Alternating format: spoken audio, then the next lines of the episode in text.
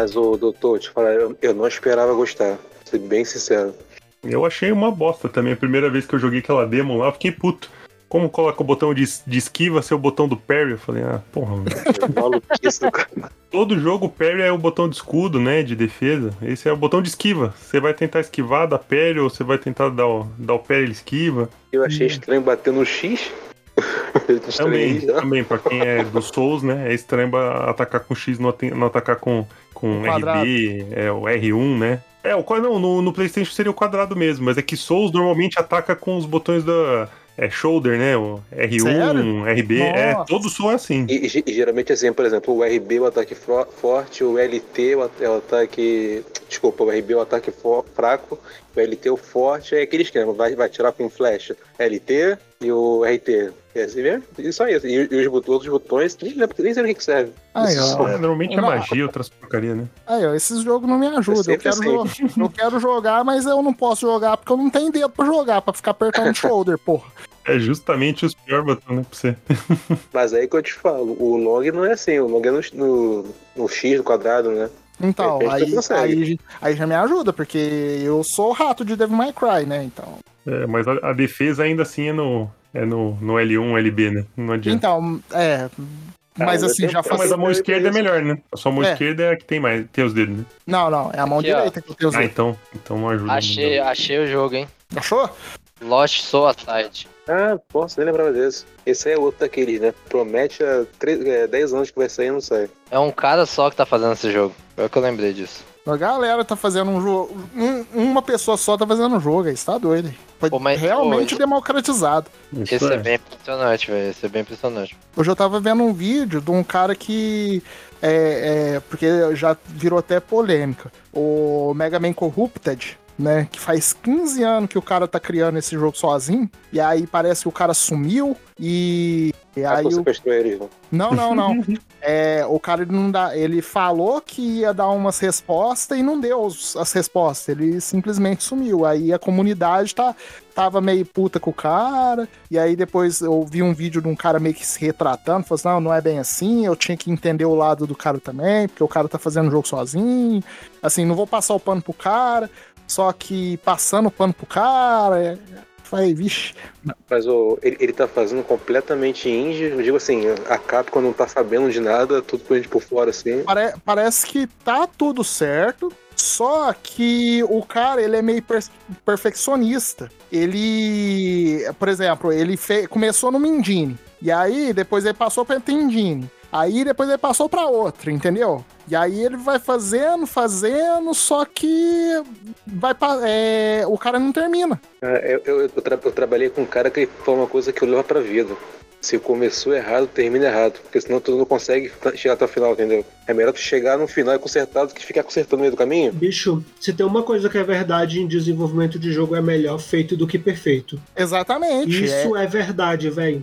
É, você tem que fazer, você tem que entregar, né? Nunca vai estar do jeito, nunca vai estar assim. Vai ter um pixel que tá fora do lugar, vai ter um código que não tá rodando do jeito que você queria que rodasse. Uhum. Mas se tá, se tá ali no mínimo aceitável, É, então. Mas a, a questão é que o, o cara, ele fala, não, vai, vai ser melhor nessa engine. E É o, ca... o questão é o mínimo aceitável do cara, né, velho? É, o, mini- o cara, ele não, não, não quer fechar o jogo, entendeu? E aí, ferrou. Trocar engine, trocar engine é a pior ideia que você pode ter. Outra coisa, o que você já fez não volta pra refazer. Você nunca faz isso. você esquece. Ô, Vocês- Dani, então vai lá e fala com os caras lá da Warner, lá do que estão fazendo o Esquadrão Suicida. Dá umas dicas lá. É, aquele ali merece Não, mas, mesmo. tá doido? mas aí só. Não, mas ali, pra mim, era terminava, entregava e, e tocava outro projeto. Mas essas empresas grandes estão levando isso a sério demais, velho. Que o que tem de jogo que sai aí, né? É, então, é porque hoje existe o tal do patch, né? Aí eu. Só que assim, os caras abusam demais do patch, né? Falam, não, vou entregar tal data, mesmo estraga. Aí foi o que aconteceu com o, o Cyberpunk, né? Entregou um jogo que não tava pronto. Não, mas eu já vi do Cyberpunk, tipo assim, o Cyberpunk, os problemas dele é coisa do início do desenvolvimento, tipo assim, que os caras não tinham como voltar atrás mais. Aí eles falaram, ah, agora fudeu, vamos até o Uhum. final, tá ligado? Sim, E sim. aí, aí eles quiseram pulir em cima daquilo, só que já- já tava muito cagado. Aí mesmo depois do jogo sair, esse jogo nunca vai ser o prometido, assim, porque eles cagaram em coisa básica, né? Do, desde o começo do desenvolvimento. Não, não, mas parece que o último patch aí deu uma resolvida boa, né? Não, mas são duas coisas diferentes, Douglas. Uma, uma coisa é o que eles prometeram e outra coisa é o que dá pra ser hoje, entendeu? Esse, esse jogo é hoje o melhor que ele poderia ser a partir de certo ponto de desenvolvimento, sabe? É, sim, eu entendo. O, o problema foi que eles criou uma expectativa que eles nunca vai cumprir. Isso é O problema é que eles, queri- eles disseram que ia entregar GTA no Cyberpunk e eles entregaram The Witcher Cyberpunk. É. e The Witcher eles já sabiam, né? Ah, não entregado não, não entregado não. The Witcher é bem melhor que esse jogo. É, não, é muito mais, mais completinho, né? Mais redondinho o Witcher, né? É que hoje em dia o pessoal pegou um hate aí no Witcher, né? Um revisionismo histórico que agora tem hate no Witcher. Todo mundo amava, né? Não, não tô falando, não falo isso pra- em- com, com intenção de Pejora, pra- pejorativo. não. pejorativamente não, mas eu tô falando numa questão de filosofia de design. Você joga um jogo da Rockstar e você sente essa coisa do sistema em cima do sistema em cima do sistema. Então você tem. Você tá- vocês viram lá o vídeo deles desenvolvendo o GTA 6, que eles testando se o, o, o botão, o pedal do acelerar o carro tava acelerando o motor. Eu, eu olhei aqui, tipo, ninguém vai ver isso, velho. Ninguém vai botar a câmera no, no pedal do acelerador, mas a, a Rockstar faz. Sistema em cima de sistema em cima de sistema. E o pessoal tava esperando que o Cyberpunk fosse isso, né? Tinha um GTA futurista, né? E não é, né? É um RPG futurista, não é um GTA futurista. E por acaso tem carro, né? é só isso. É, tem uma série de cagadas ali, né? Tem cagada do marketing, porque pra mim essa parte é muito marketing também. Foi. Vendendo como um GTA, sendo que é pra ser um RPG, né? Que nunca. O RPG nunca vai ser um GTA. Porque o GTA não é um um RPG. Ele tem, tem elementos assim, mas não é. Sim, sim. Conflita, né? Eu acho que conflita um pouco. Ah, conflito, velho. Tipo assim, é, você pega. Pra mim, o Red Dead é o jogo da Rockstar mais RPG. assim. E ainda assim, ele tá muito longe de é um The Witcher, tá ligado? É muito longe. Eu, eu perdi parte da conversa, mas quando você fala que Red Dead é RPG, é esquisito, pelo menos, hein? Não, mas a, a questão que ele fala é assim, no, no andamento, é o mais, assim, que quer contar uma história, é um roleplay mesmo, entendeu? É, É, sim, mais sim. no sentido roleplay da parada, entendeu? Não é... Eu falei brincando, mas a real é que quase todo, hoje em dia, quase todo jogo tem uma pontinha de RPG de alguma forma, sabe? Sim, sim. É, hoje em dia Tá? É, mescla muito, né, os negócios. A gente zoa de vez em quando, mas, pô... A gente tem que fazer o bingo, né? Tem que falar de Red Dead nesse cast. Todo cast tem que falar, pelo menos uma vez. Tem, sempre. E olha que a gente nem, a gente nem começou. Vai pro ar, mas a gente nem começou. Apontar o que que é RPG ou não é muito complicado, né? é. Vocês estão me ouvindo? Sim, tamo ouvindo bem. Elemento de Ah, tá. É porque eu tive que mexer aqui no negócio aqui, porque tava chiando aqui pra mim. Bom, Cara, vamos, você, eu vou vendo já. Tá, vamos começar a ordem aqui. Felipe, Senhor? Miseira, Ah, tá. Doutor. Eu tô falando que eu sou sempre o segundo.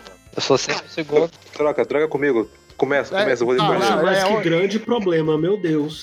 Respeitem, respeitem o host. Não, eu, tô- eu só tô apontando pro fato, Dani, que o universo conspira pra eu ser o segundo, velho. É, você é o primeiro dos perdedores. É bizarro. É um perdeão. É o primeiro que perde. tá, vamos de novo. É, Chamou de loser aí na minha cara. tá? é, fazer o Eu não quê? deixava. Tá, vamos lá. É, Felipe, Guizeira, Doutor, Danny, é, Samir e depois eu, beleza? Sim, senhor. Então tá, vai, começa aí. Eu sou o Felipe e eu não sou o Douglas. Eu sou o Guerreira e eu não sou o Douglas. Eu tô falando negócio hoje, tá? Eu sou o doutor e eu não sou o Douglas. Sou o Starnes e eu acho que eu não sou o Douglas. Eu sou o Sami e eu não sou o Douglas. Eu sou o Douglas e bem-vindo a mais um Douglas Cast, esse podcast que fala de assuntos inúteis e completamente relevantes no mundo dos joguinhos.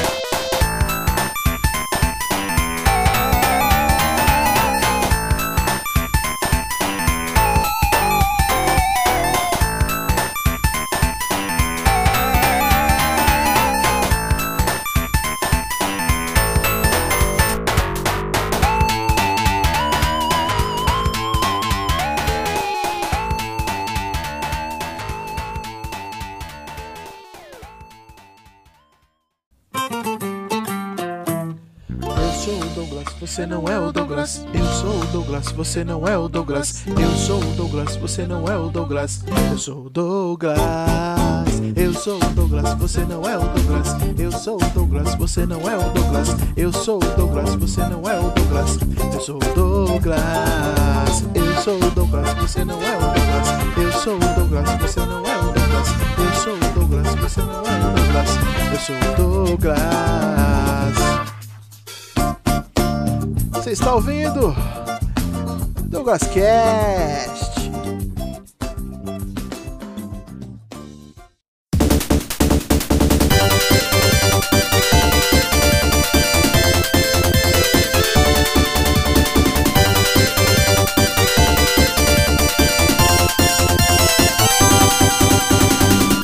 E hoje a gente vai falar de um assunto, é, primeiro, bastante interessante, né? Que gera muita discussão, né? Às vezes a gente discute é, sobre isso no- nos nossos grupos, que é o que, que importa num jogo? O que, que importa mais num jogo? História ou jogabilidade? E a primeira coisa que a gente tem que falar é que esse cast já foi gravado. Só É um remake. é, seria um remake. Até seria um remake, doutor. Só que a gente perdeu o material original. Aí, já chega contando os bastidores. ó. Tanto que, é, se vocês repararem na numeração do Douglas Cast, falta um número. A gente pulou um episódio. É exatamente esse episódio. Entendeu? Então, a gente tem que, a gente tem que lembrar que episódio que é e falar pro, pro nosso editor colocar na hora, ir pro, pro, pra criança de 10 anos que faz a nossa capa, colocar a numeração correta nesse episódio, beleza? Vocês me lembram de.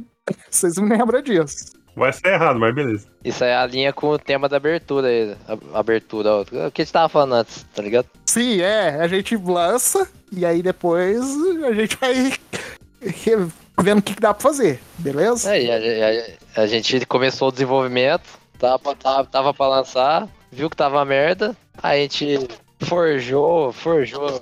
Igual a Square Enix, a gente perdeu o código fonte. Isso. E realmente a gente perdeu o código-fonte mesmo, porque eu tenho o código-fonte aqui, mas ele é todo cagado. Todo. Todo cagado mesmo. Né? Não deu pra salvar nada ali, né? Mas, Quem, nu- quem nunca perdeu o código, né? então, né? Quem, quem nunca perdeu algo importantíssimo? Eu deletei um sem querer ontem. Olha aí. que bom, hein? De- Você deve estar feliz? Ah, eu tive que escrever tudo de novo, mas resolvi. Menos É mal, o que a né? gente vai fazer agora aqui também. Exatamente, a gente vai reescrever, né? E, já que a gente vai reescrever, é bom falar que muitas vezes, é, às vezes a gente até pode ter mudado de opinião, né? Ou não, né? Eu acho que mu- mudou um pouco, porque já tem o quê? Uns seis meses que a gente gravou? Por aí, era um dos. Era o cast, sei lá, número 4. Dois, três. por aí. É. Não, não, Primeiro dois. Não, acho que eram uns cinco ou seis. Era por aí. Era nessa seis ou faixa. sete, uma coisa assim, né? Então já faz um tempinho aí que a gente gravou e assim, como o nosso ouvinte está acostumado que é, sabe que o Douglas Cash, ele é um cast que não respeita tanto assim a Nada. nada. Boa, boa, nada, né? É, então a gente deve ter mudado um pouco, sim, de, de, de opinião. Mas é, vou tentar conduzir da mesma forma que, você, é, que, eu, que eu conduzi do, no cast que a gente gravou e perdeu. Que eu perdi. E você lembra? Porque eu confesso que eu nem lembro da conversa. Então, o que a gente fez mais ou menos foi é, vocês darem a opinião de vocês primeiro, e aí depois eu fechar com a minha opinião e depois a gente discutir geralzão, entendeu? Tá, e aí, quem quer começar? Peraí, peraí, peraí. Antes de começar, posso perguntar uma coisa? Sim, pode. Vocês, vocês, vocês querem que seja sim ou não? Ou meio que ah, 50, 40% uma coisa, 60% outra? Como é que vai ser? Não, é, é sim, ou, sim ou não. É assim, o que que, o que, que pra você é importante num jogo? A história mais importante, a história ou a jogabilidade, entendeu? Então, nobre, nobres bacharéis, eu vou falar, sou do time, time história. Sempre time história mesmo. Eu gosto de jogo de vários tipos mesmo. Eu gosto de jogo que não tem história ou que eu não entendo nada da história. Mas pra mim o que motiva mais de continuar no jogo, na maioria das vezes, pelo menos, é ter uma história interessante. Pode não ser a melhor história do mundo, mas pelo menos uma história que fique engajado de saber como aquilo conclui, para aquilo tá levando, por mais que possa ser uma história forçada, uma história é, bem simples mesmo. Até que a gente no cast anterior a gente tinha feito alguns exemplos falando, até foi comentei do, do God of War, os tradicionais, os primeiros mesmo, na trilogia inicial. Não tinha nada de uma história muito complexa, uma história super simples de vingança, né? Mas você quer saber para onde aquilo vai, né? O que, que o cara vai fazer, e qual que é a próxima loucura que ele vai fazer, a coisa mais absurda que vai acontecer. E aquilo me prende a atenção, né? Então, os Uncharted é a mesma coisa, são histórias simples também, mas tem alguma coisa que prende para você é, continuar naquela jornada até o final, né? Eu lembro que no, no cast perdido, eu até tinha levantado aí na, na, no debate aí com o Felipe, aí, que tá aqui também de novo, era sobre o jogo, os jogos do Metal Gear, né? Que o pessoal ama muito o Metal Gear 5, né? Porque falam que é a jogabilidade perfeita, que é a melhor jogabilidade da série.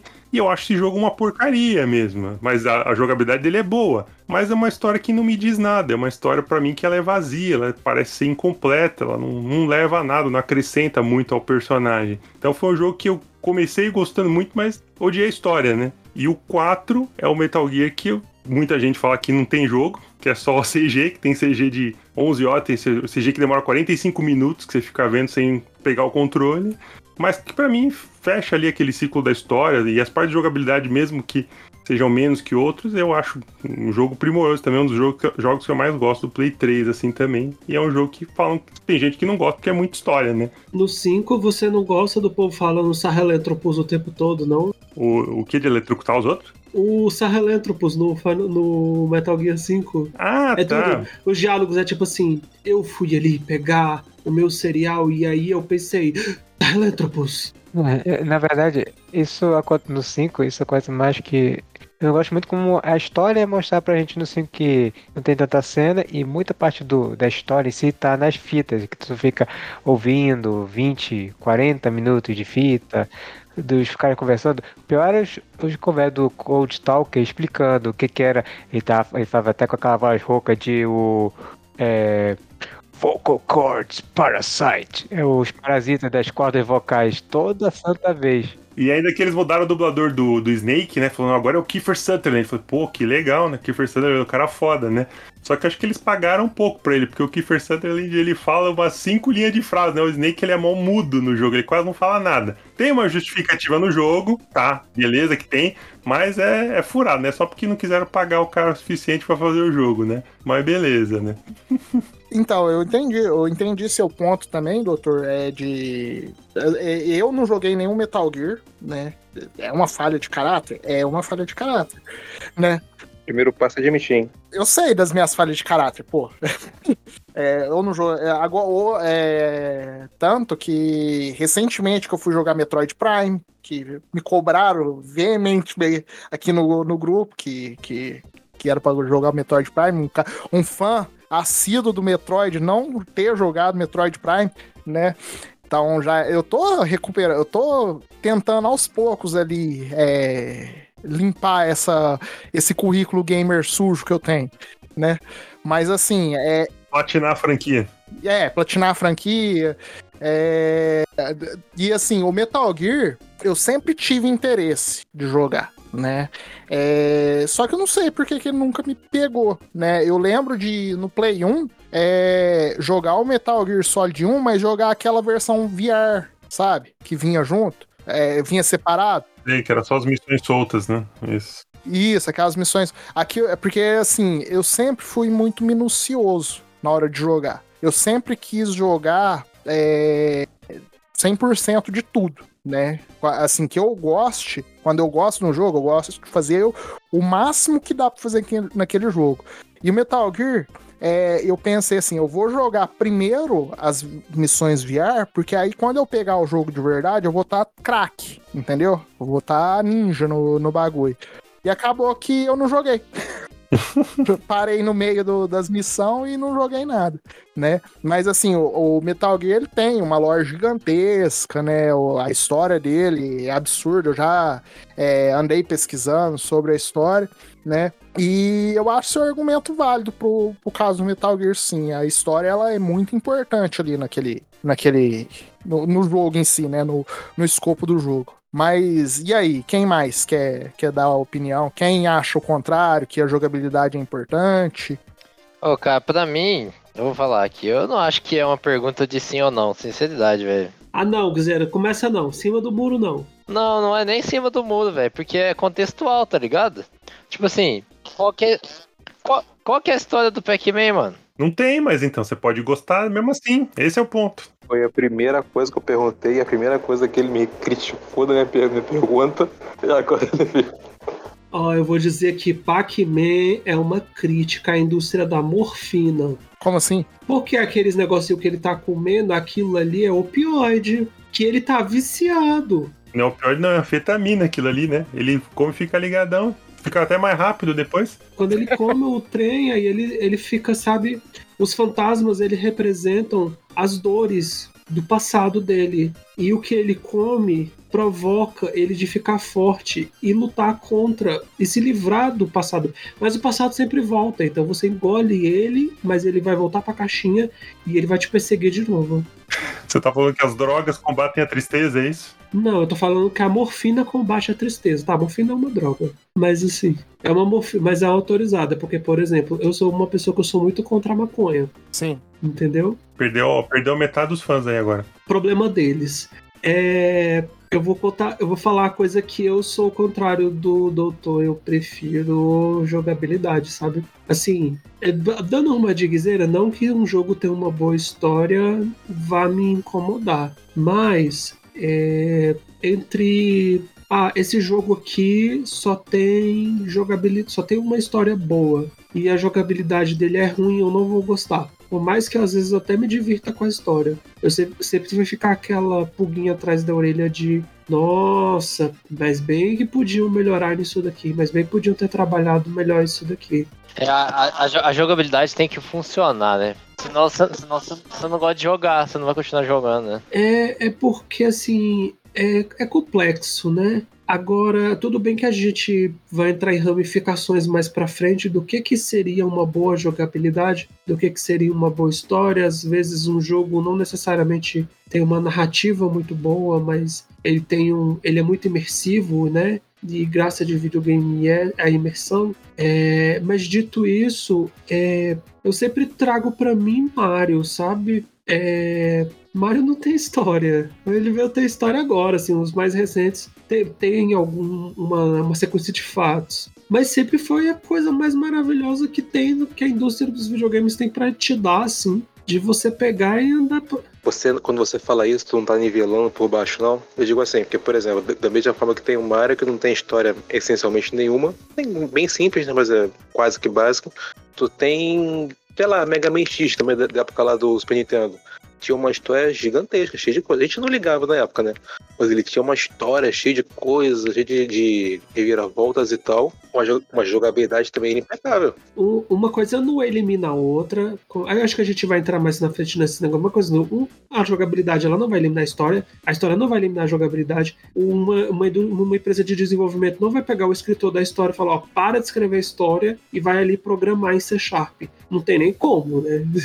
Sim, é, não, acho que você tá certo. A gente, a discussão é o que cada um prefere, não que só gosta de um ou só gosta do outro. É, você tá falando que você prefere a jogabilidade, mas não quer dizer que você não gosta de história, né? Da mesma forma que eu tô dizendo que prefiro história. É, no meu caso. Até pelas, pelos jogos, pelas franquias que eu curto mais, tipo assim. É, por exemplo, eu gostei muito do Elder Ring ano passado. Teve gente que não gostou daquela história interpretativa extremamente é, subjetiva do Elder Ring. Eu achei o máximo, eu achei muito legal, eu tava curtindo pra caramba. Eu gostei do jogo, mas não tem história pra mim também.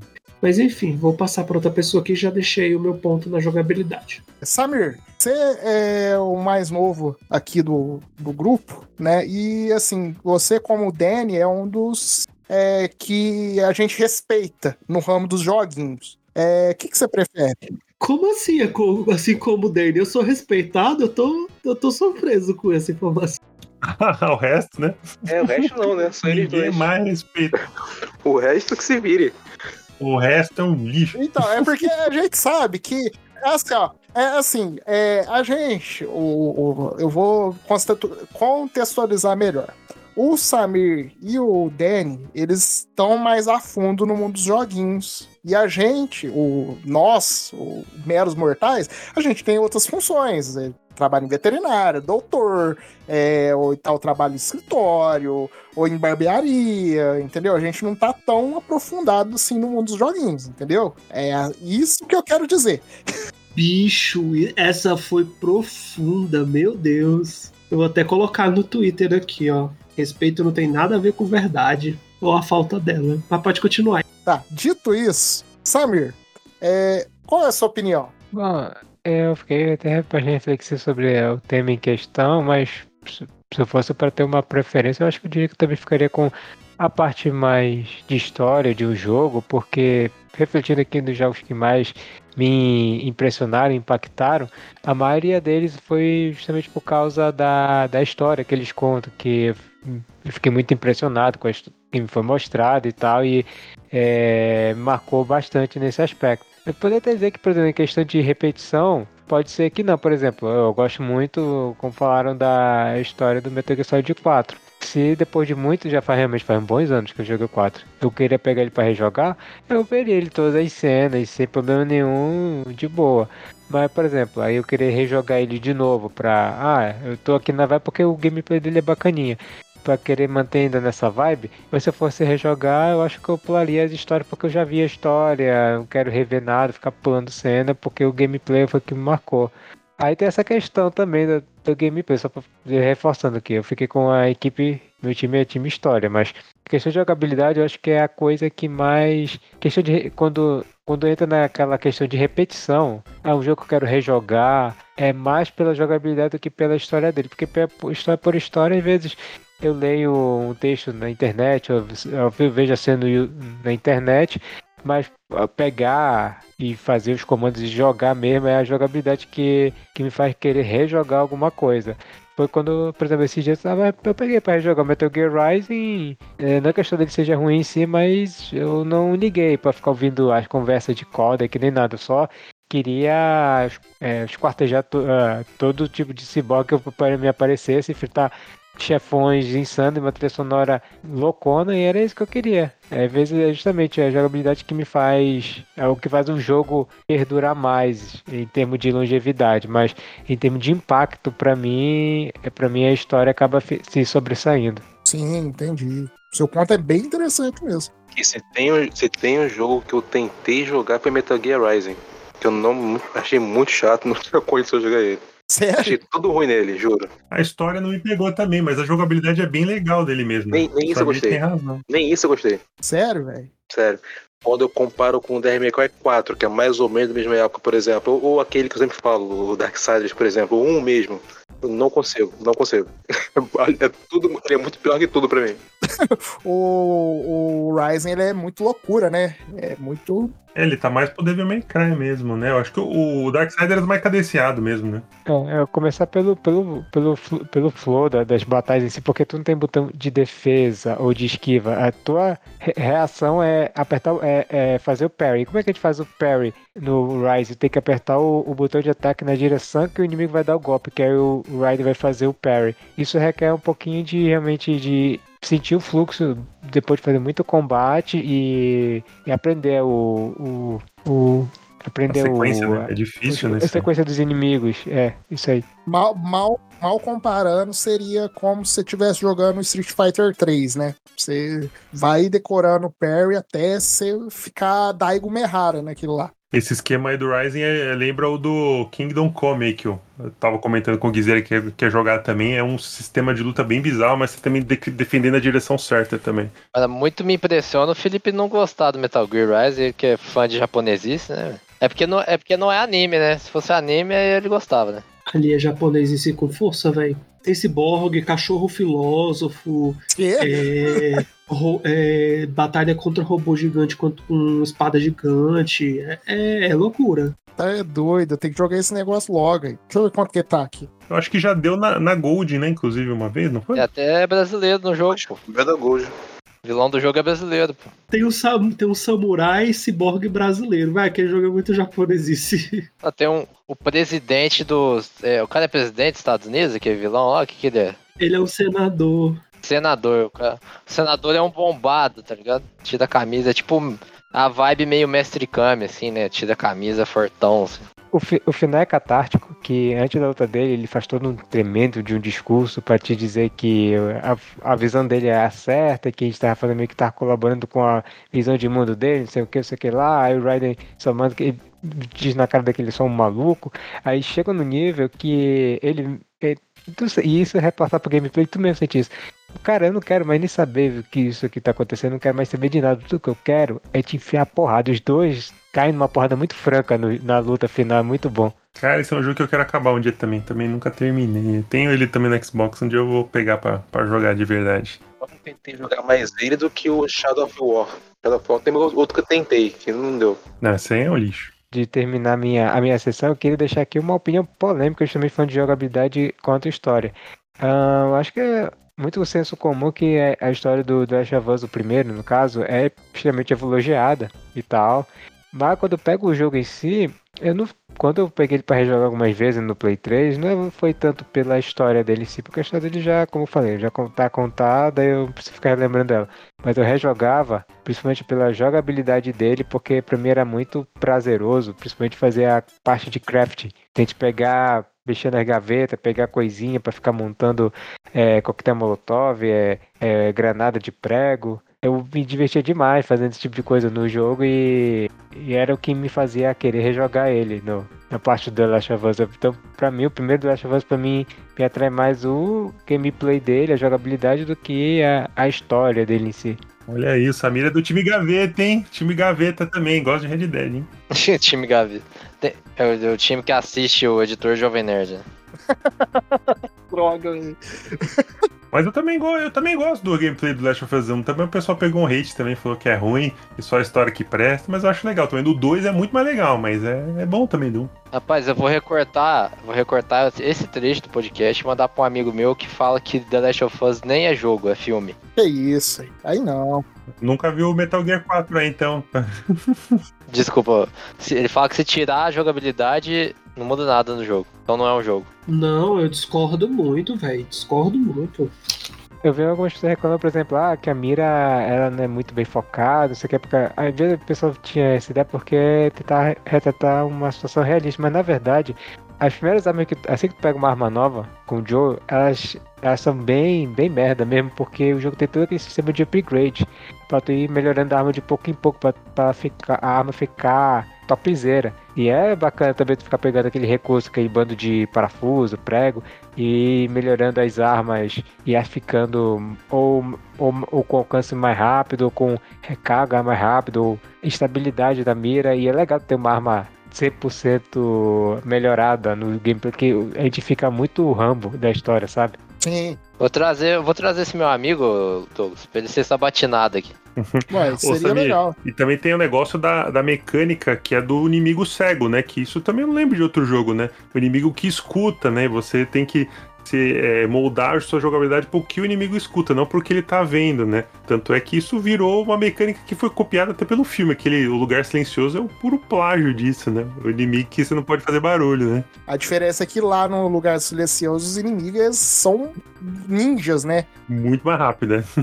Muito mais rápido, né? Enquanto os instaladores são mais zumbizão mesmo, né? Felipe, você já falou? Então, eu vou- vou me juntar ao coro e também, entre os dois, eu também costumo priorizar a história. Porque é assim que faz foi o doutor que falou que ele quer sentir aquela, aquela- aquele motivo para ele sair do ponto A e até o ponto B fazer alguma coisa. Sim. É, na outra, na outro, no cast perdido, por exemplo, até citei o Doom, que na época que saiu o primeiro, primeiro novo, né, o Doom de 2016, né? Sim, sim, 2016. 16, 16. 2016, todo mundo falou, não, compra, é legal, não sei o quê. Fui, te- fui tentar jogar. Eu literalmente cheguei na metade, falei, não dá, tá chato. Porque é só isso. Eu tô atirando um monte de coisa, indo pra frente, atirando, atirando, atirando. E aí? Pra onde eu tô indo? Por que eu tô fazendo isso? Não tem motivação, né? Não tinha Nenhum. meninas anime. não animava. ao, ao contrário Aí você gostou mais do segundo? O segundo tem bem mais história, tá ligado? Eu nem joguei. Nem joguei porque alguém. Eu acho que o doutor mesmo falou que eu nem joga, porque se tu achou o primeiro chato, esse é muito maior. Olha, nem, Ele é bem mais longo, é, bem mais longo mesmo. Pra quem não gostou, acho que vai ser ruim mesmo ter o segundo. E eu senti eu, esse, esse exemplo do Doom, né? Senti ele, acredito que por causa da falta de história, eu senti ele muito grande. Aí chegou, eles são oito fases, se não tô enganado. Cheguei na quarta, falei, caraca, não dá. Eu parei de, parei de jogar. Nesse meio tempo eu comprei aquele Bulletstorm. É, é, é- ele, é tão, ele é tão escroto quanto o Doom, tão assim, tão besta, vamos dizer assim, quanto o Doom. Só que ele, ele eu ria pelo menos, porque a história era engraçada. Tinha história, a história era engraçada. Eu ria pelo menos com o jogo. Era muito besta. Mas me dá mais motivo pra jogar do que o Doom que não tinha nada. Tem o famoso também, a história é tão ruim que fica boa também, né? Exatamente, dá a volta, né? A história não precisa ser impactante, nada parecido, mas eu quero alguma coisa só pra eu sentir que eu tô indo pra frente. O Hyper Rush, por exemplo, tem história que é muito engraçada, o filme é muito engraçado por causa da história. Ele é bem legal, a jogabilidade ele é muito boa, muito dinâmica e tal, mas a história é legal de ver. É besta, mas é legal, é engraçada, vale, é- vale a pena. É, eu tô bem nessa linha aí mesmo. A questão de rejogar que o Samir falou, por exemplo, o doutor é minha testemunha. Que eu, sei- eu fiquei falando. Quanto tempo? Um ano dos Scarlet Nexus pra vocês jogarem? E foi ignorado completamente? Foi, foi. Ó, tá vendo? Foi bom ter o remake, porque eu tinha outra opinião naquela época. O doutor é minha testemunha. A jogabilidade é muito boa, mas a história te pega e você fala, não, quero saber o que tá acontecendo, porque eu também não tô entendendo. Mas tu, tu chega no capítulo 3, especificamente, acontece uma coisa que você fala assim, agora eu quero ir pra frente, agora eu quero entender. Foi- foi- é um dos poucos jogos que, de- desses que tem mais de um personagem, que eu joguei com o primeiro, falei, quero jogar com o segundo. Chega um ponto que a história é igual, eu joguei com o segundo de novo, porque eu gostei demais da história do jogo. Eu queria entender o outro lado da história, simplesmente. A jogabilidade é excelente, mas assim, essencialmente entre, entre os dois é igual, né? Mas eu quis porque a história me pegou e eu queria ver a sequência, sabe? Da, da sequência deles. Sim, entendi. Ah, não. Isso aí é importantíssimo. É, Guizeiro, É, então, ouvindo o que todo mundo falou aí, eu fui pensando, tá ligado? E eu acho que quando, antes de escolher o jogo, o que eu penso mais é a história, tá ligado? Porque, porque assim, se for pensar nos jogos que eu já joguei, a maioria é muito focada em história mesmo, tá ligado? A maioria é tipo jogo da Telltale, é jogo tipo Life Strange, ou um RPG, tá ligado? Jogo que você tem escolha, que você tem como modificar a narrativa e tal, sabe? É, só que, ao mesmo tempo, ouvindo as falas de vocês, assim, eu pensei que se qualquer um desses jogos tivesse uma jogabilidade lixeira total, completa, eu não chegaria no final deles e acho que não gostaria deles, tá ligado? Então, eu não consigo pensar em outra coisa, senão, velho, tipo assim, que um fator depende muito do outro, mesmo que eu prefira a história, tá ligado? Se você me perguntar o que eu prefiro, ah, prefiro história. Mas não adianta porra nenhuma se não tiver uma jogabilidade da hora também. Ou, mas não precisa ser a, tipo, a supra-soma da jogabilidade, tá ligado? Então, é, acho que não dá pra ignorar isso, né, velho? Não, mas isso, isso todo mundo concorda, eu acho, né? Que é uma preferência, mas não que ninguém, alguém ache que é uma coisa só que precisa, né? Mas é uma preferência de cada um, né? Então acho que isso é consenso. Ah, exatamente. Aqui a questão é o que, que a gente prefere mais. Porque ambos são importantes. Assim como tem uma terceira coisa que a gente meio que ignora de vez em quando, mas ela é importantíssima, que é a questão gráfica do jogo, né? Que poderia ser discutida também. Sim, é verdade, é verdade. gráfico eu acho um pouco mais complicado porque sempre depende. E esse é o, o gráfico é o, o- é o fator que, pra, meu- na minha opinião, que mais depende. Mas é tão feio que você não quer dar nem chance, né? Não, nem isso, nem isso. Eu, eu sempre volto porque o, o Katana Zero é feio. Eu, eu adoro. Ah, não é feio, não. É... É, então, mas a questão, ô, ô, Felipe, é o seguinte: é, muitas pessoas é, não acham o gráfico importante. Só que ele é, ele é a primeira vista que você tem do jogo, entendeu? É igual o doutor falou. Às vezes você bate um olho no jogo e você não quer jogar aquele jogo, entendeu? Você bate o olho e fala, não, isso aqui não, não vai passar no meu radar. Ou então você bate no jogo, o olho no jogo e fala, nossa, esse jogo é maravilhoso, eu vou jogar, entendeu? É, é, ele tem um. Eu, para mim, pessoalmente, ele tem um grau de importância inferior à história e jogabilidade, só que ele é tão importante quanto também, entendeu? É, muitas vezes eu já determinei de jogar ou não jogar um jogo por conta de questão gráfica. Eu vou te dar um exemplo, Douglas. Às vezes, até, às vezes até, até a capa do jogo, Douglas. Sim, às vezes até a capa do jogo. Tanto que é, o marketing em cima de capa de jogo, é, ainda mais nos anos 90, era gigantesco, filho. Você olhava a capa do jogo e você falava, nossa, isso aqui é mar... Um exemplo é, é bem legal. O jogo Hero do Atari, né? Jogando, é, eu nunca tinha visto a capa do jogo. Jogando ele, ele parece um jogo de Nintendinho, né? De tão bom que ele é graficamente. Só que se você pegar a capa do jogo, você não jogaria aquele jogo. Você ia olhar aquele cara esquisito, você fala, não, isso aqui é um jogo paia, entendeu? E não é. Então, até capa de jogo influencia também na, na escolha de jogar ou não jogar. Por isso que eu falo, ele pode não ter um grau de importância igual a história de jogabilidade, mas ele é tão importante quanto. A gente tem que levar isso em consideração também. Quer ver, quer ver um, um exemplo mais recente, cara? Tem na geração do Play 3 360, é, tem um jogo que chama Alpha Protocol. O Sim, doutor deve conhecer. Tipo, o Alpha Protocol, se olhar a capa, ela não diz nada. Ela não diz nada. Tipo Assim, é a silhueta de um cara azul, sabe? assim, Uma silhueta azul de um cara com fundo branco e o cara segurando uma arma, assim. Só do que, que se trata esse jogo? Eu sei que tem tiro, sem mais nada. E Alpha Protocol, então até o título é meio ruim, tá ligado? é, genericaço. É, bem genérico, e você fala, pô, esse jogo não tem nada, não vai me entregar nada. Aí você vai olhar o gráfico do jogo. O gráfico nicho completo. E é horrível, horrível, né? Esse aí tem que ter a melhor história do mundo pra você defender, hein? Não, e é- e é tipo, eu não vou defender não. Esse jogo pra mim, ele é um guilty pleasure, tá ligado? Sim. Porque ele, ele é um jogo horroroso. assim. Só que ele é de um estúdio que eu gosto muito, que é a Obsidian, né? Que é, é um estúdio que é conhecido por fazer boas histórias, contar boas histórias. Nesse aqui eu nem, Porra, pentemente, hein, cara? Puta merda, que jogão, hein? Nesse aqui eu nem acho que ele conta uma super história. Eu acho que ele acerta mais no, nas mecânicas de história. Como é que eu vou explicar isso? Eu, eu tô tentando entender, porque você falou assim, eu vou puxar um jogo aqui. Aí falou, ah, o gráfico é ruim, a jogabilidade é ruim, a história é ruim. Aí, Então, porque as mecânicas dele, as mecânicas dele são tipo assim, o que tudo que você faz relacionado à história do jogo, as escolhas que ele te dá, modificam bem o que vai acontecer, tá ligado? E você consegue perder partes inteiras dele por causa de, de escolhas que você faz com relação à história. entendeu? E aí, tipo assim, eu vejo nele um- é uma parada muito única, assim. Só que eles não tiveram nem orçamento, né? E, e acho que nem tempo de desenvolvimento suficiente pra conseguir lançar um jogo decente nesse sentido, sabe? Isso aí não conseguiu brilhar porque ficou é, camuflado atrás. Camuflado não, né?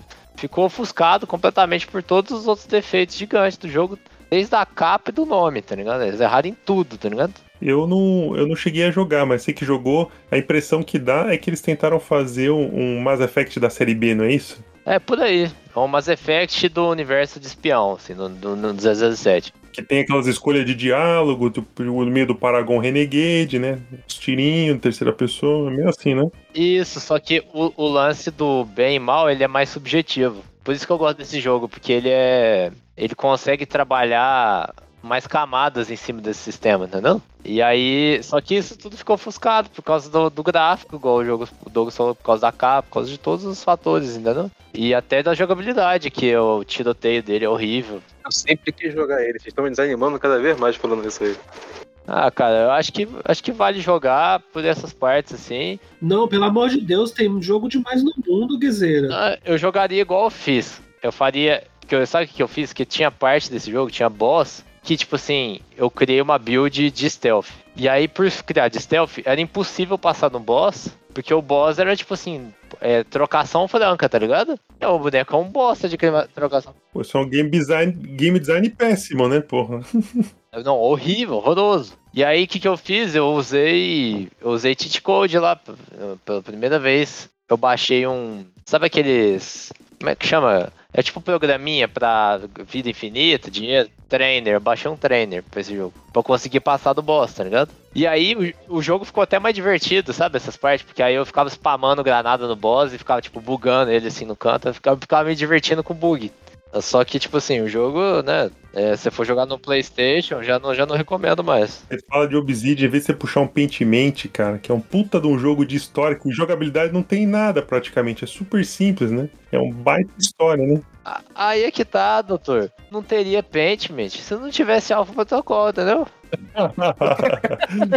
Rapaz, mas sair de Alpha Protocol pra. Nossa senhora, tá doido, hein? Enfim, só um exemplo aí. É, belo exemplo, né? Pelo menos divertido. é, bom, eu acho que todo mundo já falou, vou dar minha opinião aqui. É, assim, é, do cast passado, eu mudei um pouco a minha opinião, né? E é, se você for, se vocês repararem bem aqui, é, pode ver que deu uma discrepância, né, no, no em relação ao cast passado, porque o cast passado foi um pouco mais equilibrado. O pessoal preferia, muitos preferiam jogabilidade, muitos preferiam história. Hoje não, hoje a gente já tá mais é, caminhando pro lado história assim do, do- dos jogos. Porém, é, eu ainda prefiro jogabilidade em relação à história. Né, eu ainda prefiro. Por quê? Porque é, na minha cabeça, um jogo ele pode ter uma história besta, né? É, ele pode ter uma história assim, é, qualquer coisa, tipo o Mario mesmo. Se você for pra, igual o Dan falou, se você for parar para analisar o Mario, o Mario ele tem uma lore que uma criança de 3 anos poderia escrever. Uma princesa precisa res- ser resgatada de um dragão e um cara vai lá salvar ela. É isso, né? Só que o que faz um encanador é, viver mais de 35 anos, né? E agora ter um filme aí que tá pra sair. É a jogabilidade, entendeu? É que faz o personagem sobreviver 35 anos foi o que fez é, sobreviver a 35 anos foi a jogabilidade dele, entendeu? É que é super simples, só que se, por exemplo, você pega o Super Mario Bros, o Super Mario Bros, o primeiro Mario, né? Aquilo lá é uma aula de game design, né? Porque tem tudo ali e não precisa explicar nada. Você tá parado, vê um inimigo, se você não fizer nada, você morre. Se você apertar um botão, você pula. Se você pular em cima do bicho, ele é, você mata o bicho. E aí você vai pra frente. Tem um cano na sua frente. Tem, um, tem uns quadradinhos primeiro. Só que alguns quadradinhos tem uns pontos de interrogação. Se você pular em cima do- desse quadradinho de ponto de interrogação, vai sair alguma coisa. Se você pular nos quadradinhos normal, não vai sair nada. Aí tem um cano, né? É, você pula em cima desse cano. Se você apertar para baixo, instintivamente, o cano ele tem um buraco. Às vezes, você pode apertar para baixo, você entrar dentro de um bu- de uma área diferente. Olha aí, né? É tudo é, coisa simples, né? Relacionada à jogabilidade que foram evoluindo, né? E hoje a gente tem o, o Mario que para se reinventar mudou a jogabilidade de novo. Que antes o Mario ele pegava power up. Hoje o chapéu te transforma no inimigo. É uma mudança gigantesca em relação às jogabilidades anteriores, que é, a última foi do Super Mario Galaxy, que é um jogo lindíssimo, né? E o Mario 3, é, 3D World, que você ainda pegava power-ups, você pegava flor, você pegava pena, você pegava o, o que for pra te ajudar, né? Os caras reformularam toda a jogabilidade e a história continua sendo aquela mesma. Você precisa resgatar a princesa. Tanto que até deram uma modernizada, porque no, no mundo de hoje é, não cabe tanto mais esse papel de é, donzela em apuros, porque a gente está no momento é, da civilização mais maduro, né? Que consegue é, respeitar o papel da mulher na sociedade. Tanto que no fim do jogo, a princesa simplesmente fala: não quero ser, não quero casar com ninguém, quero viver minha vida. Né? Que, que é algo simples na, na história, né? que, que deu uma mudada. Mas, além desse ato simples, a própria jogabilidade mudou. Então, até o Mario ele teve que se reinventar na jogabilidade para continuar interessante. E muitos outros jogos fazem a mesma coisa. É, não adianta nada. É, a gente até estava discutindo hoje no grupo. é, existe uma exceção, que é os jogos para RPG, né? Que a história realmente é importante né, para você é, conduzir, né, para você ter interesse em jogar alguma coisa. Mas até lá, se a jogabilidade não for interessante, o jogo se torna maçante. Né? É, e eu até dei um exemplo lá para vocês de vários jogos. A própria Square, no, no tempo, num período, ela lançou o Final Fantasy VI, lançou o Chrono Trigger e lançou o Secret of Mana. Os três têm jogabilidades completamente diferentes, Os três são contemporâneos e os três são gostosos de jogar, né? E tem histórias interessantes também, né? Só que é, a pessoa que não gosta de ver o inimigo na, é, no mapa é, quando entra em batalha não vai querer jogar um Final Fantasy VI. Um, uma pessoa que já não se importa isso, com isso já vai jogar. Uma pessoa que é, joga Chrono Trigger, é, ele consegue ver os inimigos ali, é, a posição que você tá né, em relação ao inimigo, ele vai é, é, fazer o seu ataque ser mais ou menos efetivo, né? Então tem isso. E o Secret of Mana, ele é basicamente um action RPG, né? Que você tem um, uma... Você pode escolher os seus itens, mas geralmente você tá se fosse The Witcher da vida, né, nos tempos atuais. Então, são três jogabilidades totalmente diferentes no mesmo gênero, que é o RPG. E isso também é, me fez querer jogar um ou outro, entendeu? É, por isso que eu ainda prefiro. Eu acho que, assim, por mais que a história seja importante, é, se a jogabilidade ela for uma jogabilidade cagada, eu não vou conseguir jogar. Por mais que a história seja interessante, entendeu? Eu faço igual o Samir, eu vou ver um vídeo.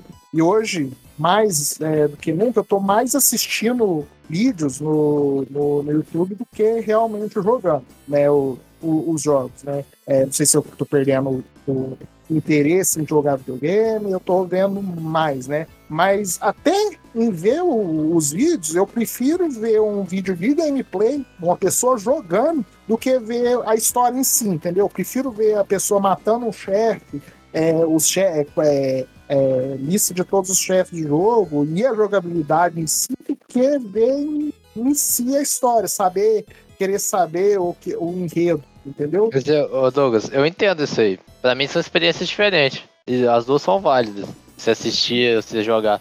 Porque quando você assiste, tipo, às vezes o cara joga bem, tá ligado? Ou joga de um jeito que você admira o jeito que ele joga, assim. É... Ou então o cara identifica, faz um bom comentário, e aí ele tipo, identifica referências dentro daquele jogo. Ah, tipo, isso aqui é inspirado nisso aqui. Aí você aprende alguma coisa em tempo real, quando o cara tá jogando ali, tá ligado? Então, a, então assistir tem um, tem um prazer diferente de jogar, assim. Sim, tem, tem realmente. E eu vou até dar dois exemplos aqui recentes, né, é, relativamente recentes, né? Um é o Horizon Zero Dawn, né? Eu não gosto muito de jogos de, de mundo aberto porque eu acho que eles tomam muito tempo. Então, por exemplo, na vida, eu devo ter terminado quatro, né? Eu acho que eu já devo ter até falado isso no cast passado, né?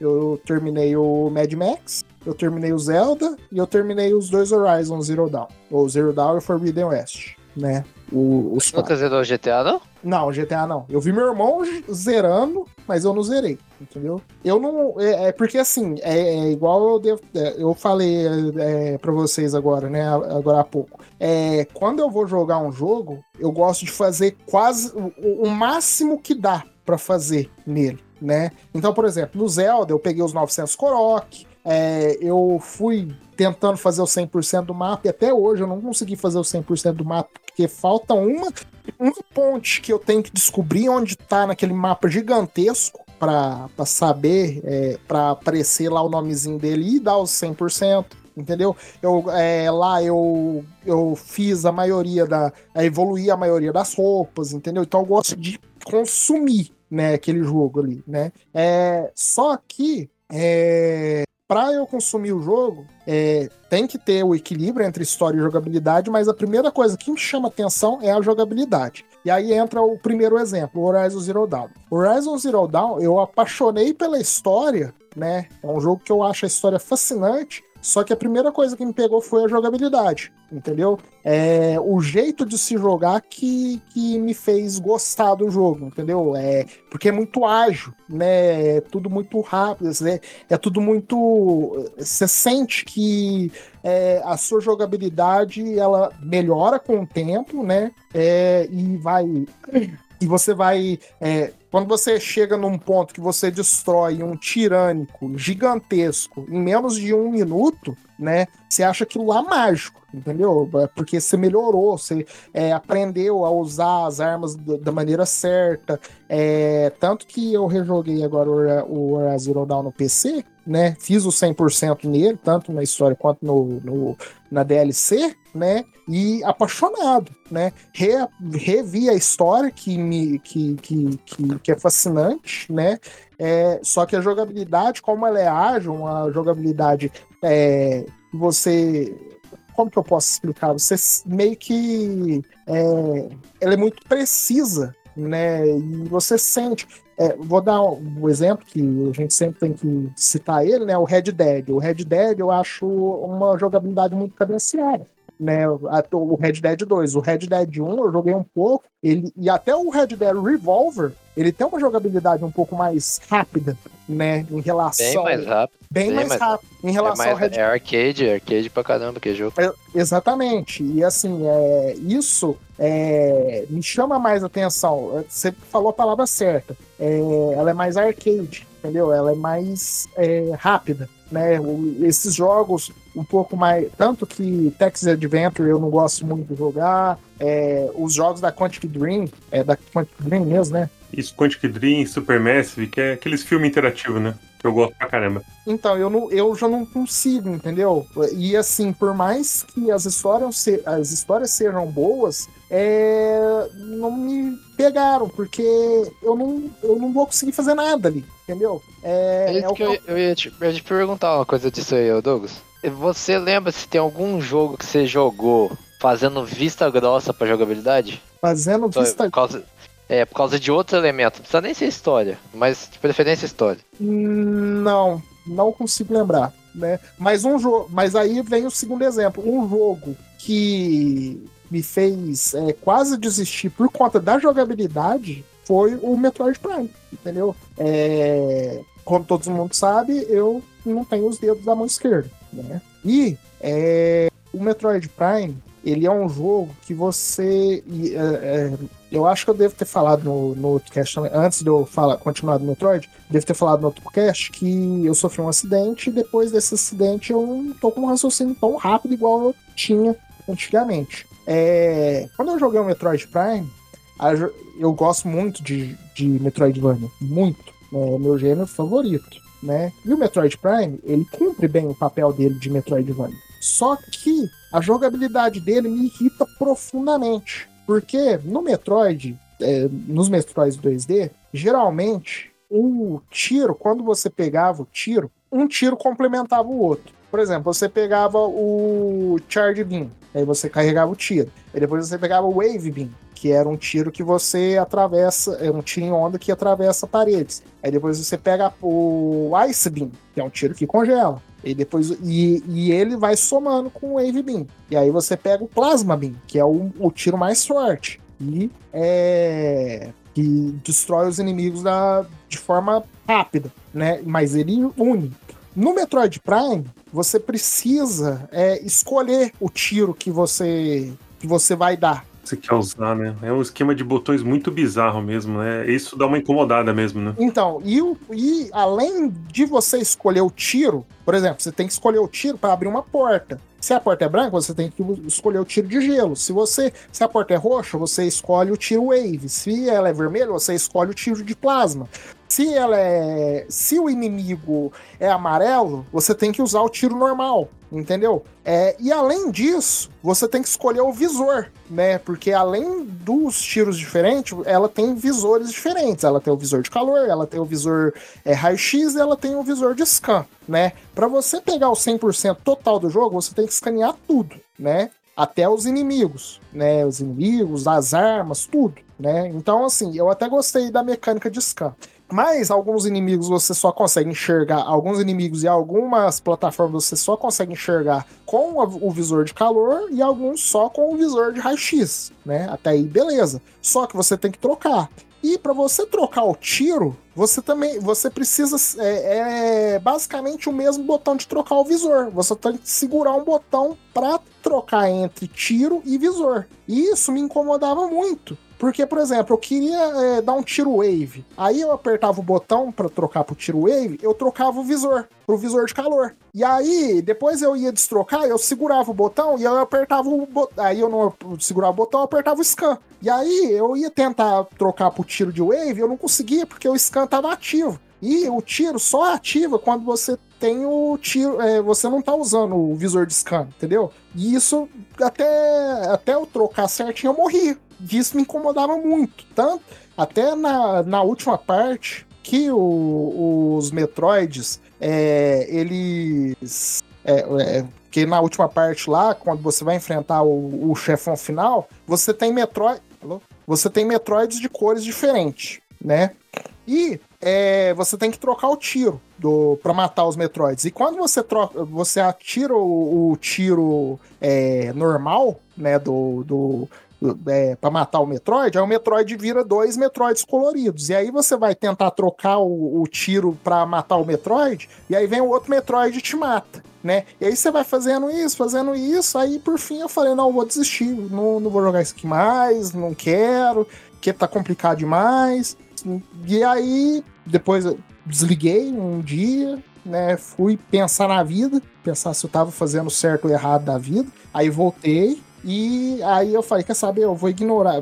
Peguei todos os itens, né? Aí eu falei, quer saber, eu vou ignorar. Aí toda vez que um, um desses Metroid, eu só soltava Power Bomb lá, matava ele fui até. Consegui chegar no chefão. E o chefão foi mais fácil do que matar esses, esses malditos desses Metroid coloridinhos que que não fazia eu subir na plataforma. Porque eu subia na plataforma e um Metroid desse me derrubava lá da, da plataforma. Então é, é algo que é, me fez não querer continuar o jogo por conta de jogabilidade, entendeu? Então por isso que eu acho que a jogabilidade ela conta bastante no jogo. Porque, é, por exemplo, a gente tá na, na moda do Souls aí. É, citar o Elder Ring aí, que o, até o Danny falou que tem uma história incrível, só que essa história, você tem que correr atrás dela. Só que a maioria das pessoas não joga o Elder Ring para saber da história. Eles jogam o Elder Ring porque a jogabilidade dele é desafiadora, né? A pessoa ela quer ser desafiada, né? Se a história é incrível ou não, isso aí é a parte, né? A gente tá na, na onda do Souls, eu até já falei para vocês, né? Eu só não entro nessa moda do Souls porque eu sei que se eu entrar eu não vou sair, eu vou querer jogar tudo esses Souls, porque é uma jogabilidade que te instiga a melhorar, né? Mas é, é a jogabilidade que conta ali, né? Por isso que ele faz tanto sucesso hoje em dia, né? Não é nem muito a história, né? Então é por isso que eu prefiro a jogabilidade em si, né, em relação à história. Se a história for legal, né? Até o doutor deu o exemplo do God of War, os três God of Wars, né? A história deles é legal, é excelente. Só que eu joguei os, o, o, a trilogia, trilogia, entre aspas, né? Porque teve 15 jogos antes de, de, de trilogia. É, mas o que me fez querer saber mais daquela história foi por conta da jogabilidade, né? Jogabilidade, jogabilidade gostosa. Até o Samir falou, né? Às vezes só quer sentar e, e decepar um monte de, de, de cyborg. Você não quer saber por que, que você tá fazendo isso. Você só quer picotar aquilo lá, transformar ele num queijo ralado, né? Então, por isso que a jogabilidade ela me chama mais atenção. Ah, só que assim, hoje eu valorizo mais a história também, entendeu? Mais do que eu valorizava seis meses atrás, vamos dizer assim. Porque histórias cativantes também. Eu entendo a pessoa que prefere a história, porque histórias cativantes, ainda mais no, no mundo de hoje, né, que o entretenimento ele ficou maior, né, porque antigamente a jogabilidade que fazia diferença no, no jogo mesmo, né, se tinha história ou não, beleza, mas hoje os, os jogos estão tão grandiosos, eles estão contando é, histórias tão grandiosas que sim, a história hoje faz um bastante parte, né, do, do, do Ajuda importante, né? É, do, do, do escopo. É, igual o Felipe falou, né? Se a gente fosse dar uma, uma porcentagem ali, eu. É, há seis meses atrás eu fal, falaria 75-25 ali. Só que hoje eu falo 60-40, entendeu? É, hoje eu tenho mais esse apreço por histórias também, porque. É... Eu acho que. Eu acho que tem um outro elemento aí né, nesse, quando vai falar nesse sentido. Acho que se você for. Aí, tipo, talvez dê pra colocar esse elemento dentro de história. Que é tipo ambientação barra atmosfera, para barra, tipo assim, imersão, sabe? Tipo assim, essas coisas estão todas atreladas à história, tá ligado? Claro que tá um pouco atrelado à jogabilidade também, mas tá mais atrelado à narrativa, sabe? Porque é, a- às vezes a narrativa, a história, nem é o que o jogo tá contando uma cutscene, mas é, por- é o que o ambiente do jogo tá contando. Sim, a É o ambientação. que. É o que para onde você tá escolhendo ir, ou o que você tá escolhendo fazer no jogo, você tá criando a narrativa, às vezes, dependendo do jogo. Então, tipo, é, eu, eu acho que é, é bem importante, sim, mas não, não de forma simplificada na cutscene. Acho que é importante falar isso, tá ligado? Gente, agora eu posso fazer uma pergunta, a opinião de vocês? É, é, o que vocês entendem nesse contexto de história versus jogabilidade, pegando aqui o pedaço da história? É, vocês acham que é importante haver uma narrativa é, muito bem definida, com que tenha, que siga critérios já estabelecidos e todas aquelas coisas de que já sabe, de ter o clímax, de ter uma narrativa em três atos, quatro atos, geralmente tem jogos maiores costumam usar a narrativa em quatro atos. Ou vocês acham que, que o ponto que cai dentro da abre aspas história que é realmente importante é a imersão, porque às vezes o jogo não necessariamente tem um- uma história muito importante em termos de narrativa, mas ele pode ter um mundo muito imersivo. O que, que vocês acham disso? Eu acho que depende do objetivo, como eu sempre falo. Tudo depende do objetivo. Elden Elden Ring tem uma, tem uma história, alguma, alguma coisa ali tem uma história e tal. E o pessoal não liga tanto. O pessoal, quem vai atrás, fala que a história é legal, não sei o quê. que- Mas, mas todo mundo fala que o que vale é uma ambientação, que vale é a dificuldade, que vale é o desafio e tal. Não, não é o objetivo dele ter uma história boa. Mas, sei lá, Metal Gear tem o objetivo de ter uma história muito boa, entendeu? Bem, bem cinematográfica, aquela coisa toda. De- Pra mim depende muito do objetivo, entendeu? Eu acho que não é. Não é a imersão. Eu acho que é o entretenimento. Porque às vezes o que faz você se sentir naquele jogo, que você sentir uma coisa boa com relação àquele jogo, não é necessariamente você se sentir dentro daquele universo, mas às vezes você só se diverte com aquilo. Quer ver um exemplo que eu pensei? É. Yakuza Zero, minigame de puteiro. Eu sabia que teve com esse. Sabia. O pior é que eu sabia que teve com esse. Tu quer me expulsar da chamada, é isso?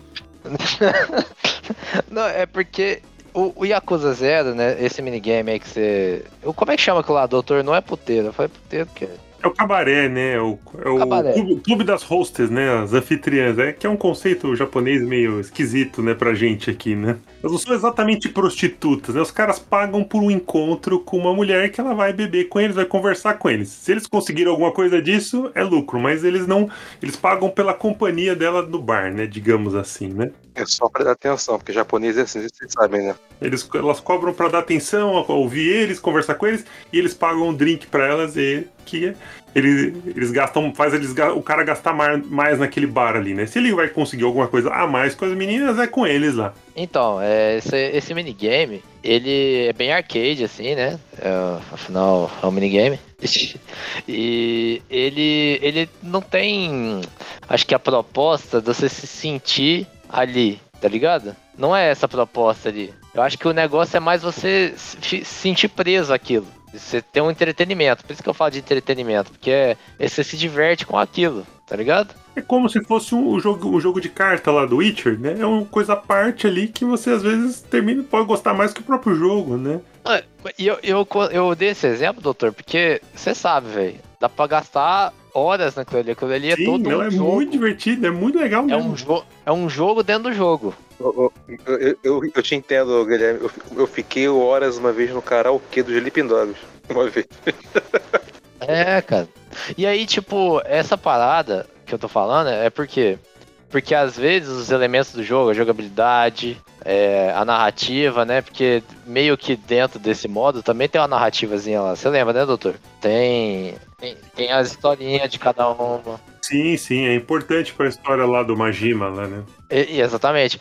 E aí, tipo, tem as histórias das próprias rotas dentro do jogo. Sim, tem, cada uma tem a sua mini historinha delas lá também, que você, quando você vai avançando, você vai sabendo a história da menina. E tem um rolo que no fim termina em porrada sempre, né? E, e é isso aí, né? Se não tiver, também tá errado. E aí, cara, tipo, essas coisas elas estão todas trabalhando pra te manter no entretenimento. Mas eu, durante todo esse tempo, que eu, a fala do Danny me fez pensar o quê? Que durante todo esse tempo jogando, que eu devo ter umas 50 horas desse minigame aí, é a pandemia, né? É, eu nunca me senti dentro daquele lugar, de fato, tá ligado? Nunca foi, pra mim nunca foi sobre imersão. Foi só sobre se divertir com aquilo, mais nada, tá ligado? Até porque ele tem um tom bem humorístico, assim. Arcade, né? Que eu não É acho que arcade, né? simula o que é esse lugar de verdade, esse, esse puteiro lá e tal. Eu não consigo não falar puteiro, tá ligado? Mas imersão não necessariamente está relacionado a você ser, digamos assim, arremessado para dentro de uma realidade. A imersão às vezes está relacionado com sim com a coisa do jogo te prender, de te é, é, te manter lá, tipo, não fazer você pensar em outra coisa a não ser aquilo que você tá fazendo, entendeu? É, mas eu queria puxar outra coisa aqui. Agora eu vou ser meio host aqui, tô, tô, tô, tô sendo igual. Tô, estou autorizado, Douglas, ou não? Pode, vai com Deus. Queria falar uma, uma coisa interessante aqui, e nessa questão de história versus jogabilidade, eu acho que a gente tem duas empresas que elas estão ali, pode-se dizer que elas estão diametralmente opostas, e que ambas conquistaram seus mercados de sucesso, e que muitas das vezes ambas acabam se tornando é, alvo de críticas, né? De uma fanbase ou do outro lado da fanbase, que é a Nintendo e a Sony. A gente sabe que a Nintendo é uma empresa quase que totalmente jogabilidade, com exceção ali do Fire Emblem da vida, que é uma franquia que é bem focada na, na, na sua narrativa, mas Kirby, Mario, tantas outras franquias dela, até o Splatoon, o Splatoon é uma zoeira gigantesca, que é ele é um mundo pós-apocalíptico, onde a humanidade destruiu o planeta e eles descongelaram as calotas polares e aí a- as lulas evoluíram e aí, assim, é uma loucura aquele jogo. Então, mas um, exe- um exemplo mais palpável é até Metroid. Né, Metroid, ele tem o seu. Então, ele tem uma narrativa, mas assim, se você for ver, é gameplay ali. É, você tem que ir atrás, né, do Metroid, ficar lendo tudo, né, e prestar muita atenção. É que eu- coisa que eu não faço também. E a outra empresa que eu considero diametralmente oposta à Nintendo, é, inclusive a Nintendo, ela em alguns momentos ela tem alguns, ela passa por alguns por uns problemas. O, tem uma franquia que basicamente foi estragada por causa dessa coisa da Nintendo de não querer história. É, isso é uma mentalidade do Miyamoto, né? O Miyamoto é um cara que ele diz abertamente Pra mim, jogo não tem que ter história, o jogo é sobre gameplay. E ele não só diz assim, ah, se tiver história, é, o importante é gameplay, mas se tiver história, tudo bem. Ele é o tipo de pessoa que, se ele pega um jogo pra fazer e ele vê o povo desenvolvendo a história, ele manda parar e ele o que tá pronto. É, abertamente assim, ele não gosta. E aí ele foi trabalhar com, uma fran- com a franquia Paper Mario do 3DS. E o Paper Mario era conhecido pelas suas narrativas é, é, que misturavam, que eram um pouco agridoces, elas eram fofinhas, elas estavam ali naquele mundo, mas sempre tinha uma coisa meio triste, meio melancólica, né? E quando ele pegou o Paper Mario Paper Jam, eu acho que é o de 3DS, o Miyamoto falou assim, ó, Paper Mario não é sobre a história, é sobre a gameplay. E ele fez o pior Paper Mario que tem, possível. Todo mundo odeia esse Paper Mario. É Chicken Star. E a gente tem empresa que está diametralmente imposta, que eu acho que é, no momento é a Sony, que é, desde a geração PlayStation 3 ela achou esse quinhão do mercado dela, ela estava num momento muito ruim, e o que fez ela alavancar de novo, voltar ao status do topo do mercado foi desenvolver jogos com narrativas cinematográficas, é, com gráficos de ponta, e que muitas das vezes Pai triste, pai triste, pai triste. o pai triste, e que muitas das vezes são acusados, aí a gente pode dizer que justamente injustamente de serem é, filmes jogáveis, que a jogabilidade deles é ruim. É, eu digo injustamente porque, como vocês estavam falando, eu acho que no caso, por exemplo, do The Last of Us é uma injustiça. Eu acho que se o The Last of Us não tivesse a história e fosse só a gameplay, ele ainda era um jogo muito bom. É, mas a gente pega, tem jogos, por exemplo, como, sei lá, o Days Gone ou até o próprio Uncharted, que o gameplay é muito simplista, ele não tenta reinventar a roda, é, tá muito mais focado às vezes numa. Num, é, o, o chamativo tá muito na apresentação, tá no gráfico, tá na música. No caso do Uncharted das, das situações completamente absurdas e fora de. Exageradas, né? É, E no Days Gone nada, no caso, né? Isso. É, e eu acho que assim, eu queria qual a opinião de vocês, assim, vocês acham que essas empresas estão diametralmente po- opostas? Qual é a visão que vocês têm de uma empresa como a Nintendo que foge da, da, da história como o diabo foge da cruz, ou de uma empresa como a Sony que. Quando você começou a falar isso, achei que você ia falar que o contrário da Sony com história ia ser a Microsoft. Aí o Felipe ia ficar pistola aí. Não, a Microsoft eu enxergo ela no meio do caminho, porque a Caraca, tô, tô quieto aqui na minha, vocês estão falando de mim.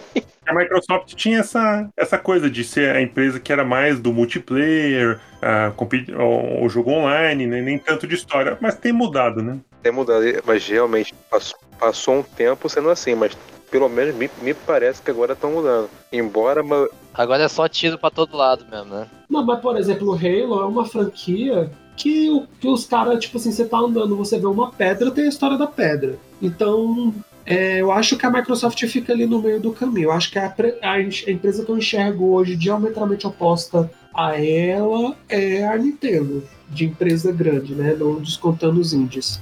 É, falando, falando dos first party, acho que é mesmo, né? É, e eu acho que o lance de posicionamento de mercado diz muito sobre isso também, né? Tipo assim, é, eles é, são duas empresas que ocupam faixas de mercado diferentes, tá ligado?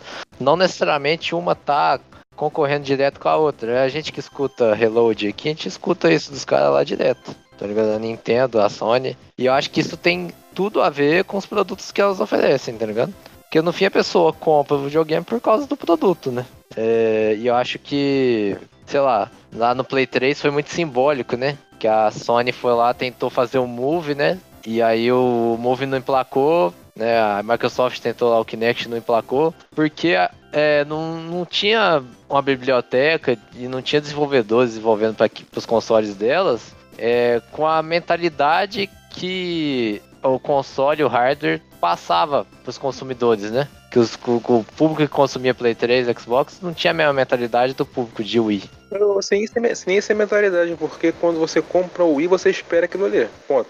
Mas quando você compra um PS3 ou um Xbox, você não espera aquilo. Aí, porque eles deram um jeitinho, ah, vamos fazer um negocinho aqui diferente, já que o outro deu certo, entendeu? É um posicionamento de mercado mesmo. Aham. A- Acho que isso que o Danny falou se reflete em tudo da marca. Aí você, você consegue enxergar de forma clara esses dois opostos que ele tá falando, assim, eu acho. Então, eu acho é, até legal, né, esses dois opostos, né? Porque é, você vê que tem público, né, entre o- os dois, esses dois opostos, entendeu? É, a Nintendo, ela é do jeito que ela é desde o do início, né? É, a gente citou aqui poucos jogos aqui que tem realmente uma história e quando tem, né? Ou é, é, o único que tem uma história assim contada mesmo é o Fire Emblem, né? E o jogo que mais se aproxima de uma história é o Metroid, né? E, é, até tanto que os fãs de Metroid eles não gostam do Other M muito por conta da história, né? O Danny tira sarro aí falando que é a Samus triste e tal, né? Só que eu acho esse jogo é um dos mais importantes, né, da franquia, porque ele dá uma lore pra, pra, pra Samus, né? É, se você tirar esse jogo dali, você não. Não, não- assim, você- ela é uma caçadora de recompensa que aceita missão e vai enfrentar os bichos, né? Se for tirar esse, esse, esse jogo. E aí sempre tem o Hitler lá que. O Hitler é a Mother Brain que tá lá atrapalhando a vida dela. É, mas quando você coloca o Other M ali, né? Você entende que ela tem uma história, que ela passou pela corporação, que ela brigou com o chefe dela por um motivo é, sério, né? Que ela não entendeu uma ordem ali, né? Que ela jogou o sentimento acima do, do, do- da ordem do, do chefe dela e por isso eles romperam e depois eles se reencontram e aí de repente ela se pega ali tendo a mesma reação né, que ela teve no, no momento do rompimento dela, é, você vai vendo que tem. é, que- e, aí você faz essa ligação com antes dela, né? Antes do Other M, que no caso para no Super Metroid, e depois, no depois, que inicia no Metroid Prime, não, no Metroid Prime, não, no, no Metroid Fusion, é, você vê o quão importante é ter pelo menos esse enredo é, que pode ser canastra, é, pode ser um pouco canastra, mas ele fecha ali, né, o ciclo. Né, do, do é, você, você tem mais empatia pela, pela personagem, né?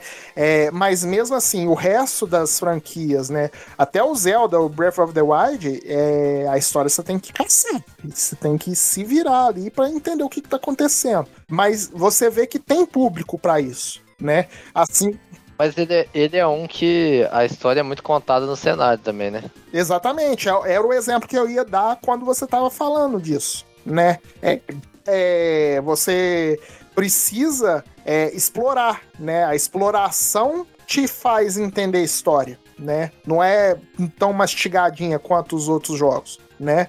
E você tem um outro lado, né? A Sony ela faz o sucesso que faz hoje muito por conta das histórias cinematográficas, né? É, porque ela dá sim esse valor, né? Então, é, você pega o God of War, ele mudou totalmente de, de contexto, né? A gente fala, né, que é, e eu falo é, espe- especialmente isso, né? Que o God of War ele só levou o, o Game of the Year de 2018 por causa disso, porque ele mud- foi uma mudança gigante dentro do seu próprio escopo, né? Era um tipo de jogo e se tornou outro completamente diferente.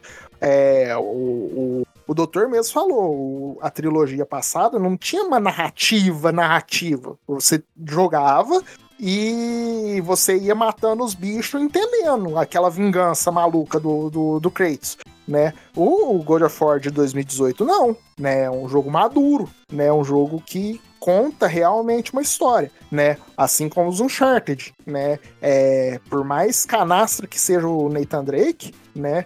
Tem um enredo ali, né? Tem um, um, um- um- uma história sendo contada ali e o público adora, né? E não é à toa que essas empresas vendem muito os seus aparelhos, né? Porque os seus públicos eles estão ali é, querendo realmente aquilo, né? É, o Switch ele vendeu o que vendeu hoje, né? Porque ele é um aparelho simples que os jogos que tem lá da Nintendo, eles são jogos simples, que a pessoa ela vai e joga. Tanto que o jogo mais vendido da Nintendo é o, o- atualmente do, do, do, do, do Switch é o Mario Kart. Entendeu? Não tem enredo nenhum aquilo ali. É um, a corrida maluca, né? Que vai lançando cada vez mais fases.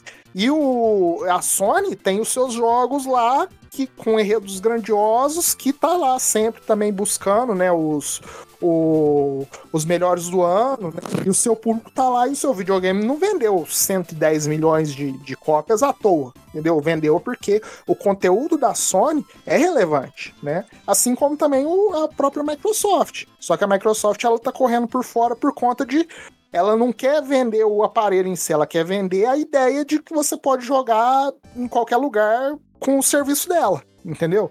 Então ela também tem isso, né? Tem essa relevância no mercado, mas por fatores mais técnicos e não por conta de jogos em si. Apesar dela estar comprando vários estúdios para ver se dá uma renovada nisso, né? Mas o foco dela é totalmente diferente dos outros dois de- dessas outras duas empresas.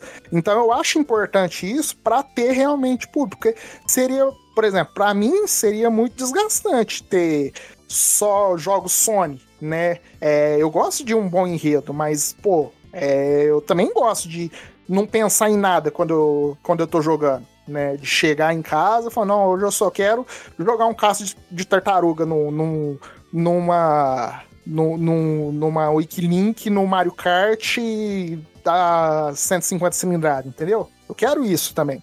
O Douglas, só que isso é muito complicado hoje em dia se você pensar em. Se você tirar a Nintendo da história, entendeu? Se pensar só em Microsoft e Sony.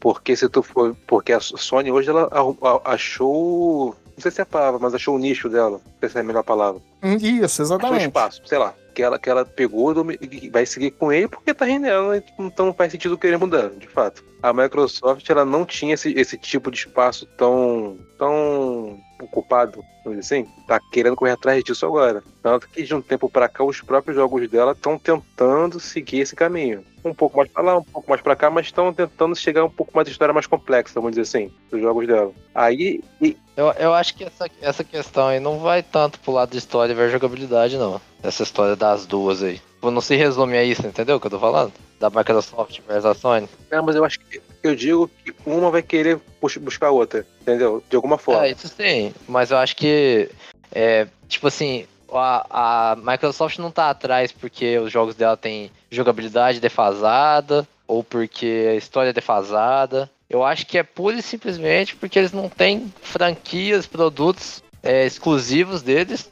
Mas é o que eu tô falando, eu acho que eles vão começar, estão querendo correr atrás, eu acho, tá? Que eles vão começar, estão querendo correr atrás disso agora.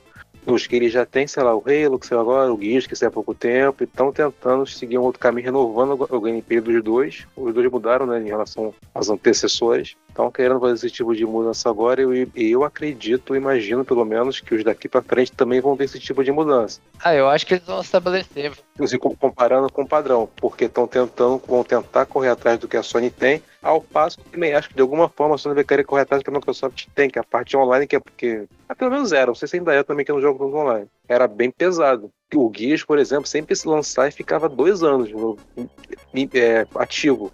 Porque não parava de lançar conteúdo e, e o pessoal gostava de ficar jogando. Entendeu? Então eu acredito que vai chegar uma hora que a Sony também vai querer isso, pra poder manter os jogos mais vivos mais tempo, né? Uma pergunta importante aí pro, pro Douglas, que acho que ele não, não mencionou aí, mas que é muito importante, é talvez se ele não gosta mais da jogabilidade do que prefere a jogabilidade do que a história, porque o modo história do FIFA não é bom, hein? Será que é isso? Qual é o FIFA que tem aquele tal de Alex Hunter? Então, é o, é, o, Hunter. é o 17, o 18 e o 19. É três? É uma trilogia? É uma trilogia É e tipo eu- Star Wars? Exatamente. Caraca, mas e, todo Pokémon chega no nível 32 mesmo, hein? é, e, e a história, e a história do Alex Hunter ela é tão boa quanto bastante jogo aí, fi. Tem muito jogo tranqueiro aí. que- Olha aí, olha aí. Que, o- que o Alex É melhor que melhor que muito filme de futebol aí, cara. Então, uns filmes de história de futebol é melhor que muito filme aí, cara. É, é melhor, fi, porque tem a, assim, a, é, É meio cringe às vezes. isso. Melhor Porque, que assim, Shaolin Soccer. Aham. Não, não, não. Melhor que Shaolin Soccer não dá. Melhor... Mas assim, ó, é uma trilogia. A, tri- a primeira parte é o início da carreira do Alex Hunter. A segunda parte é a consagração dele, onde ele sai do. É, porque assim, na primeira parte ele consegue é, o destaque no primeiro ano dele. Aí no segundo ano dele ele vai pro Real. Ele consegue ir pro Real Madrid. E o amigo dele, que é, antigamente era o, o rival dele, e aí depois se torna amigo, é, consegue o lugar dele, vamos dizer assim, né, no, no, no time dele. E a terceira parte é meio que a treta entre os dois. Não, é a, é a treta entre os dois, porque Eu o um sucesso. técnico. Não, não, o, o sucesso sobe a cabeça do Alex Hunter, enquanto o amigo dele ele começa a passar uns perrengues por conta de, do, de empresário, entendeu? E aí começa. Caramba, mas é uma novela do futebol. Isso, é uma novela do futebol. E é melhor que muita novela aí da Record, do SBT. é, da Globo, não. Da Globo. Eu já até sei porque não teve mais, então, hein? Porque na, na temporada seguinte ele ia ser preso, acusado de estupro aí também, né? Pode ser. Pode ser uma opção, mas. Mas, de novo, é aquela narrativa meio cringe também, igual eu falei. Aquela, aquela narrativa EA, né, dos, dos adultos adolescentes. Ô, e aí, cara? Isso é muito engraçado. Narrativa do adulto adolescente é novo pra mim. Steve Buscemi lá, né? Hey, É Aquele meme lá do Hey, Hello, kids, Fellow né? Kids. Hello, fellow kids, Hello, né? Hello Kids. Não, é... é porque era na mesma época ali que a EA tava lançando aquele Need for Speed, que ela queria fazer um reboot, sabe? Que aí é horroroso. isso, que é cheio de adolescente, era mais ou menos aquela fase Adu- ali. adulto adolescente, fala assim. E tinha no futebol americano também, né? Esse modo história também, né? Tinha também, né? No Madden, né? Tem, tem, tinha, tinha, tinha no Madden. Mas um que funciona até hoje, eu não sei se até hoje, é os da 2K, os NBA 2K, eles também tinham uns enredos ali, né? Não sei se eles pararam também, porque eles viram que, que é foda. Não, era, era muito difícil, não consegui jogar aquele jogo, não. Eu tentei uma vez jogar o de basquete, eu fiquei, eu joguei o jogo inteiro, assim, uma partida inteira. Eu fiz um total de zero cestas. Falei, não dá pra mim. Uai, mas a história, mas se a história tava boa, você não falou que prefere a história que a jogabilidade? É, mas a, a questão do, do NBA Não é tem que... história, jogo de esporte, cara. Tão louco. Vocês estão inventando coisa aí já. Não, não, não tem, tem história. Mas o, o problema do, do, do NBA em si, e aí entra na jogabilidade, né? É, eu joguei o 14, o 15, o 16 e o 17. Todos eles têm a jogabilidade diferente uma da outra. Não tem um padrão, entendeu? E isso é o que me matava, porque no 14 você arremessava de um jeito, aí no 15 você arremessava do outro, aí no 16 você arremessava de outro, aí no 17 você arremessava de outro, entendeu? Então você, você acaba ficando perdido, né? Não sei se agora Douglas, ba- baseado no FIFA, eu acho que se não mudar, o povo reclama também. Então, mas a questão é que o FIFA, hoje, por exemplo, eu acho a jogabilidade do FIFA a melhor dos últimos anos. Só que o padrão é o mesmo, entendeu? Você ainda chuta com um botão, você ainda passa com um botão, você ainda. No NBA, não. Você arremessava com o X, por exemplo. Aí passou a arremessar com analógico. Aí você passou a arremessar com analógico, girando analógico. Aí passou a arremessar com analógico, apertando analógico, entendeu? Não tem padrão de, de, de, de arremesso, que é o botão básico. Uma pergunta, isso, isso aí é por, por exemplos aleatórios ou eram reais? Não, são reais. É, o, o, o jogo mudou do 14 pro 17 quatro vezes. E. Apertar e girar o analógico é muito. É, então, ou então. É, é porque, é, aí, é, uma outra coisa que mudava era a precisão do arremesso. É, embaixo do jogador, ele tem uma barra que, na hora que você arremessa, é, você tem a precisão do arremesso. No 14 é de um jeito, no 15 é de outro, no 16 é de outro, no 17 é de, outro. No 18 eu desisti. Eu, eu vou jogar todo ano um jogo diferente, aí é foda, pô. Tá tentando de aprender, né? Porque quando começa a aprender já mudou. Exatamente, agora no FIFA não. Por mais que mude é, a jogabilidade de um pro outro, um fique mais cadenciado, depois ele volta pra correria, ou então ele é correria o tempo inteiro, os botões são os mesmos. Você chuta com o mesmo botão, você passa com o mesmo botão, você pode mudar esse botão, mas tem um padrão, entendeu? É, no NBA não tinha isso, não. E você não podia mudar. É, você não podia voltar pro padrão antigo. Era aquilo lá e boa. Eles não te davam opção, né? Então é, aí é um, um esquema de jogabilidade que eu não gosto. Quando a pessoa ela não te dá a opção de você jogar do jeito que você quer e de ela ficar mudando. A ca- é, principalmente o jogo de esporte, você ficar mudando a cada ano o jeito que você joga, né? Porque você precisa de um padrão. Ah, é péssimo. Tipo, FIFA vira e mexe muda o jeito de bater a falta. Então, isso aí incomoda. Não... Então, isso aí dá uma incomodada. Só que o fi... é, p- principalmente falta e essas coisas, é, eles ainda demoram um pouquinho pra mudar, mas muda, e quando muda é chato. Mas quando você joga o jogo, o jogo, pá, a- pau ali, é o jogo, tá ali. Você chuta com bolinho ou com quadrado se você quiser. E é assim desde o FIFA 10, entendeu? Aí eu entendo porque que muda, que é um fator competitivo, né?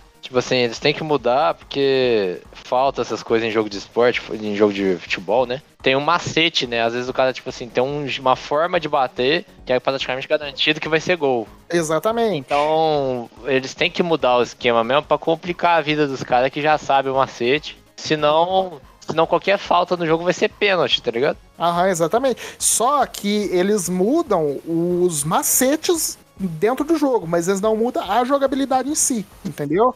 É, são detalhes, é, porque eu até brincava, né? Dá uma coerência maior de design entre os jogos. É, eu, eu até brincava do FIFA, do FIFA 14 até o FIFA 20, eu brincava que o, fi, um, o FIFA ímpar você chutava é, cruzado e o FIFA par você chutava do lado do goleiro, entendeu? Que, que era o jeito de fazer gol. Aí ia alternando. Ia ficar ia alternando. Só que eram os macetes do jogo, não a jogabilidade em si, entendeu?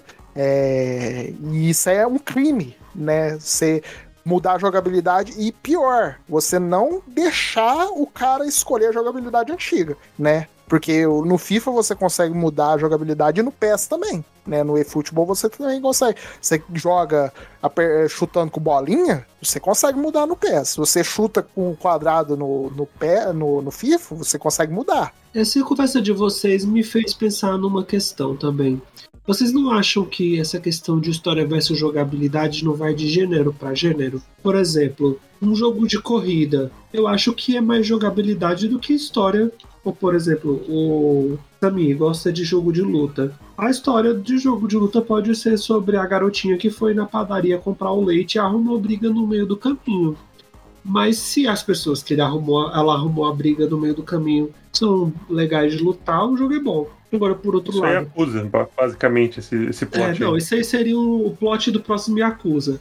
É, se você pega, por exemplo, um RPG que tem a história ruim, aí eu vou dizer que eu não gosto. Eu, para mim, um RPG tem que ter uma boa história. Por mais que a gente tenha até franquias como Pokémon que não foca tanto na história, mas é motivo de crítica por muita gente, de dizer que, a, que é tudo muito básico e muito protocolar. Então, assim, eu gostaria de fazer um levantamento com vocês. É, Eu não sei se seria a chance da gente terminar. Vocês têm mais alguma coisa pra falar? Gente, eu tô muito host hoje. Meu Deus, eu tô roubando isso daqui. Por que a gente não faz uma brincadeira? vá? O Douglas cita um gênero e a gente diz se a gente acha que é mais história ou mais jogabilidade. O que, que vocês acham? Por mim pode ser. Mas- mim pode Maneiro ser. que o Denis chega perguntando todo mundo. Não preparou o Douglas, não preparou a gente. A gente vê o que, que dá. Vambora. É, joga no, joga no colo e vai, filho. Oxe, meu amigo, aqui a gente tem. Quem sabe, sabe. Quem sabe, sabe ao vivo. Não, peraí. Aí eles Não, é, quem sabe faz ao vivo. Mais do que nunca. É, então, já dá pra começar. Por exemplo, o RPG. Ah, pra mim é, É história. história, né? História. Eu vou, eu vou falar jogabilidade, hein? Por quê? Por quê? Eita. Porque eu tenho. É porque eu tenho uma opinião que é o seguinte, eu ia falar isso depois da fala do Danny. Eu acho, depois dessa conversa toda, eu acho, jogabilidade, cara, que a, a pergunta é o quê? Que é mais importante? Não é mais o que eu não é mais não é mais o que eu prefiro, né? Não, não, dentro do gênero. Dentro do gênero. Eu acho, cara, que a jogabilidade é a base de todo jogo. Então, ela não tem como, cara. Ela sempre vai ser mais importante. Tem jogos, tem, tipo RPG, que a história é tão base quanto a jogabilidade. Mas a jogabilidade ainda, ainda é mais base. Disco Elysium, cara. Disco Elysium, não tem jogabilidade nenhuma. Você Não, gosta. mas tem. Qual que é a jogabilidade dele? É o, tabela, é o Excel. É o Excel. ó. É, é, entenda o seguinte: você pode ser muito simples, você pode olhar ser muito simples, mas ainda é uma jogabilidade. Não, mas isso tudo tem, né, cara? Mas o mais importante é a pergunta. É. É o mais importante dentro do gênero, entendeu? Os, não seria. Disco Elysium não seria nada se não tivesse a jogabilidade. A jogabilidade é a base, então ela é mais Caraca, importante. o Gui- o Guilherme, aí Pong. Então tá, Pong, a, a base do Pong é o gameplay também, né? É, não, aí você acaba a discussão, né? Não existe mais, pô, você usar isso. Porque literalmente não tem nada sem gameplay. Mas é o que eu penso, cara. Tipo, é a base de tudo. De repente deu assim, o, o Tique e o Teco tocou, não, agora eu sou jogabilidade, eu uso a camisa 100% jogabilidade, eu ouço o cast jogabilidade, eu não entendi. O que é mais importante num filme? O cara pegar a câmera e começar a gravar. Porra. Presta, presta atenção, eu posso, eu posso escolher um jogo porque eu prefiro ele pela história.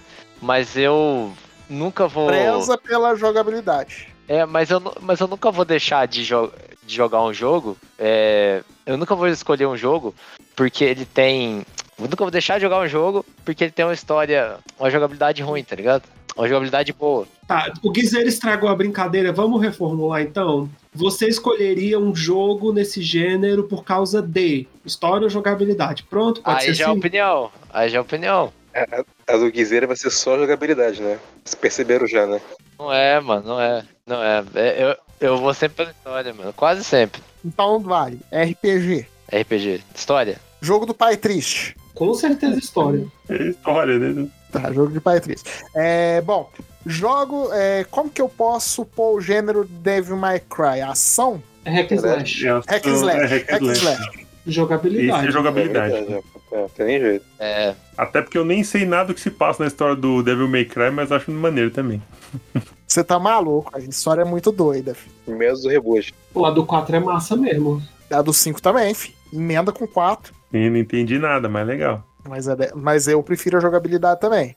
É, bir- é, Briga de rua. Jogabilidade também. né? Jogabilidade. Tá no nome. Tá no Nenhum tem nome. história, acho que até hoje não fizeram ainda. É, jogo, pra mim é jogabilidade de rua, praticamente. É, peraí. Jogo cinematográfico não adianta, não é história. Point and click. Point and click é história, né, cara? Desculpa.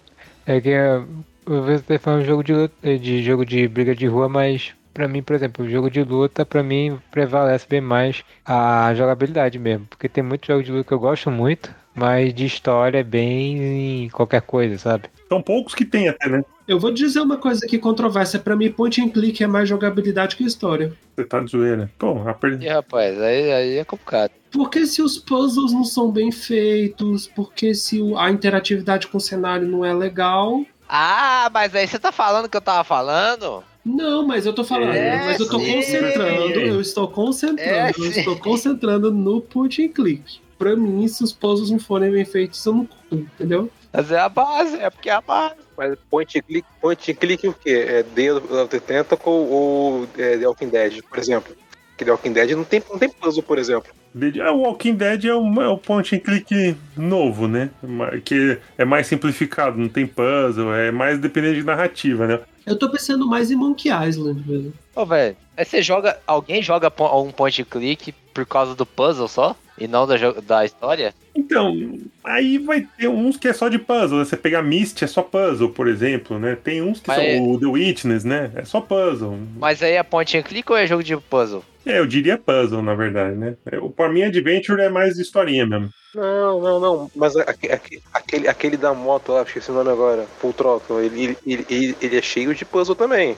Que, pô, que importa. É, os point and e clássicos alguém- dos anos 90 tem. Alguém joga full throttle por causa do puzzle? Mas Essa é é a minha pergunta. consequência. É o que eu tô falando. Tá lá, tu tem, tem, que, tem que participar daquilo ali. Sim, mas é, É, não, é, é história. eu, História, é- carisma dos personagens, as piadas desses jogos eram muito bem-humorado antigamente, né? Não, é- mas deixa eu perguntar um negócio agora. Surgiu hoje um gênero chamado Walk Simulator. Ele é o point and click antigo ou ele é totalmente diferente? Eu acho que isso é um tema de outro cast. Walk Simulator. Quem joga? O Walk Simulator é basicamente que você não faz nada. Você anda, lê arquivos e ouve gente falando. Ah, então não tem nada a ver. Esse é a pura história mesmo, né? A história é praticamente pura. Você tem que gostar da história, porque a jogabilidade em si é você andar, ouvir arquivos de áudio, falar com pessoas, às vezes, e, e ler coisas de escritos que você vai achando. Mas isso, é, realmente esse é um jogo que é pura história, mas é um gênero que eu, que gosto de história, particularmente não gosto. Tem poucos jogos que salvam. Acho que o único que eu gosto é o Edith Finch mesmo, e olha lá. eu ia falar dele. É, mas aí ele tem várias coisas de jogabilidade, né? Que são É, divertidas. tem, exato, ele não é só walk, né? Ele tem umas coisas criativas no meio ali também. Então, Eu acho que ele é um exemplo de Walk Simulator. Porque, tipo assim, eu, eu acho que a jogabilidade de Walk Simulator, ela tá ali pra contribuir pra narrativa e mais nada. É, o clássico Walk Simulator é aquele Gone Home, que você só anda dentro de uma casa, fica pegando livro. Aquele Firewatch também, né? Que você fica andando no meio do mato, falando walk-talk e acaba o jogo de repente. É, mas ali a jogabilidade tá toda voltada pra narrativa, né? Tipo, o Firewatch, você escolhe os diálogos lá. Mesmo que não vai mudar a história, muda o jeito que a história é contada. É história pura, praticamente mesmo.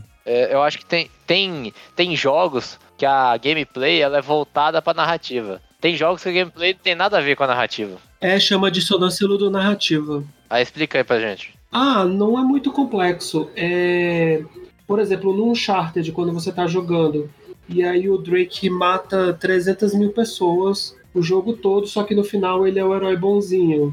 Isso é dissonância ludonarrativa. A, a gameplay, ela não casa com a história que tá sendo contada, sabe? Ô, Dani, tem aquela parada também, né? De que quando você tá jogando, o Drake ele toma 500 tiros e beleza, mas se na CG ele tomar um tiro, aquele tiro é pra valer na CG. É, dissonância Aquele ludonarrativa, né? Que, tipo, É, isso, é, isso é a característica do jogo na Naughty Dog, né? É, videogame em geral, né? Qualquer jogo que você toma 500 tiros durante a gameplay, mas na CG, se você tomar, o personagem tomou um tiro na CG, aquele valeu, né? Ele vai, pode morrer, né? E tal. É que eu lembro do. Eu lembro do Felipe Mesquita falando do- dele jogando The Last of Us, né, acho que no locadora. Ele falando que o, o Joe e o AL, tipo assim, estavam passando por um monte de gente, matando um monte de gente no caminho deles, né? E aí na cutscene mata alguém, é tipo, oh, matei a pessoa, tá ligado? É, então, não faz sentido. É o Tomb Raider, né? Que fala muito disso. Aquele Tomb Raider, o reboot, né? Naquela. Fica mega chocada que matou um cara na primeira cena e depois ela tá matando geral ali, beleza. Sai matando todo mundo. É, o, o, maior, a maior dissonância que existe do narrativa, ou a principal, ou a primeira que aconteceu, foi a Ares, né? Do, do Final Fantasy VII. E ela tá na party, morre o tempo inteiro, veio o, o Sephiroth com o espeto, enfia nela e ela morre pra sempre, entendeu? O Phoenix Down não funciona, né? Isso, ou o Chrono no Chrono Trigger, né? Ó, um monte de spoiler aí, gente. Vocês não jogou o jogo, tem 30 anos o jogo, pelo amor de Deus. O Chrono. Mas esse daí, né, você já tá ligado o pano que o pessoal passa, né? Eles falam que, na verdade, no Final Fantasy, quando você morre no meio da luta jogando, não é que morreu, o personagem só tá desmaiado. O Phoenix Down é só pra acordar, não é que morreu, né? Esse é o pano que a galera passa, né? É, eu entendi. Eu é, até dentro do Final Fantasy ele fala que Fênix dá pra acordar um personagem que ficou desacordado quando ele é morto, entre aspas. Na verdade, o personagem fica desacordado em batalha. Ah, na descrição do item tá assim, eu nunca reparei. Eu vou, eu vou dar um exemplo da franquia, ó. Agora o Léo vai ficar feliz, hein? O Léo escutando essa parte vai ficar feliz, hein? Porque o Resident Evil, cara, no começo da franquia, ele é muito mais de jogabilidade voltada pra narrativa, pra imersão. Porque, tipo assim, tudo que você faz é pra aumentar a tensão ali do momento, né? E criar aquela atmosfera de terror mesmo, né? Pra história poder seguir, você não saber o que vai acontecer a seguir. Toda aquela coisa do terror mesmo, né? Só que aí, você chega lá no Resident Evil 6, Terror trash, né? Exato. Você chega no Resident Evil 6 e aí você tem uma jogabilidade que o personagem é fodão, ele pode fazer o que ele quiser. Não, não, não, não, não, não, não, não, não, não. Peraí, peraí, peraí, peraí. Você confundiu o Resident. É o Resident Evil 5. O Resident Evil 6, ele é a amálgama do monte de coisa que a Capcom falou assim: eu vou, eu vou, eu vou satisfazer todo mundo aqui e não, satisf... e não, não consigo satisfazer ninguém. Ah, sim, mas é porque eu vou dar exemplo de um segmento específico desse jogo. É que os Que é o- é, um que é o do- exagero de tudo, né? Você tem razão. Que é, o, que é o do Leon, né? Porque eu lembro que assim, quando esse jogo foi anunciado, tinha expectativa que ia ter várias campanhas e cada uma ia ter um tom. E aí a campanha do Leon era campanha supostamente de terror. Só que, tipo assim, o terror dessa campanha só tá nas cutscenes. Porque a gameplay é a mesma das outras campanhas, entendeu? Então, tipo assim, você tem uma gameplay de ação numa campanha que era pra ser de terror. Só que aí, como a gameplay não é voltada pra aquilo, então fica uma bosta, tá ligado? A proposta não, não. Você não chega lá, tipo, tem um susto na cutscene e você fala, "Ah, que merda, um zumbi, tá ligado? Vai, vai, começar, eu vou dar um tiro na cabeça dele e vou seguir em frente, tá ligado? É, né, realmente, o Resident... bom exemplo, que o Resident Evil 6 ele não faz sentido nenhum. Não, não faz. Não tem a preocupação do design da gameplay pra com a narrativa, a imersão, né? É, então, é aonde entra a gameplay quebrada, entendeu? É, que não me faz querer jogar o jogo, mesmo querendo saber da história, mas a gameplay ela não me pega, entendeu? Tem jo muitos jogos desse jeito. Eu acho que o design do jogo como todo ele tem que ter uma coerência, né? Você tem que ter uma proposta clara do que você quer. E aí você, você volta, se for assim, na proposta contar a história. É, eu quero que as pessoas se concentrem na história. Então todo o design do jogo tem que ser voltado para aquilo. É aí que eu- quanto mais você voltar, mais vai contribuir. Uhum. Bom, então é isso, né, gente? Acho que já tá bom. A gente já fala. Olha aí, mais uma vez a gente consegue falar mais de uma hora sobre qualquer assunto mesmo. A gente tá de parabéns, velho. a gente tá de parabéns. Bom, é, então é isso. Eu quero agradecer a todos vocês por ter participado. Obrigado, Felipe, por ter participado. Eu que agradeço, Douglas. Só chamar na próxima que eu venho. Beleza, então. É, Guizeira, mais uma vez, muito obrigado. Obrigado, amigo. Queria dizer que esse tempo foi útil pra eu tirar o plástico da minha tatuagem, que eu fiz a tatuagem game aqui. Eu fiz, eu fiz os controles que eu- dos videogames que eu já tive. fiz o símbolo da Obsidian.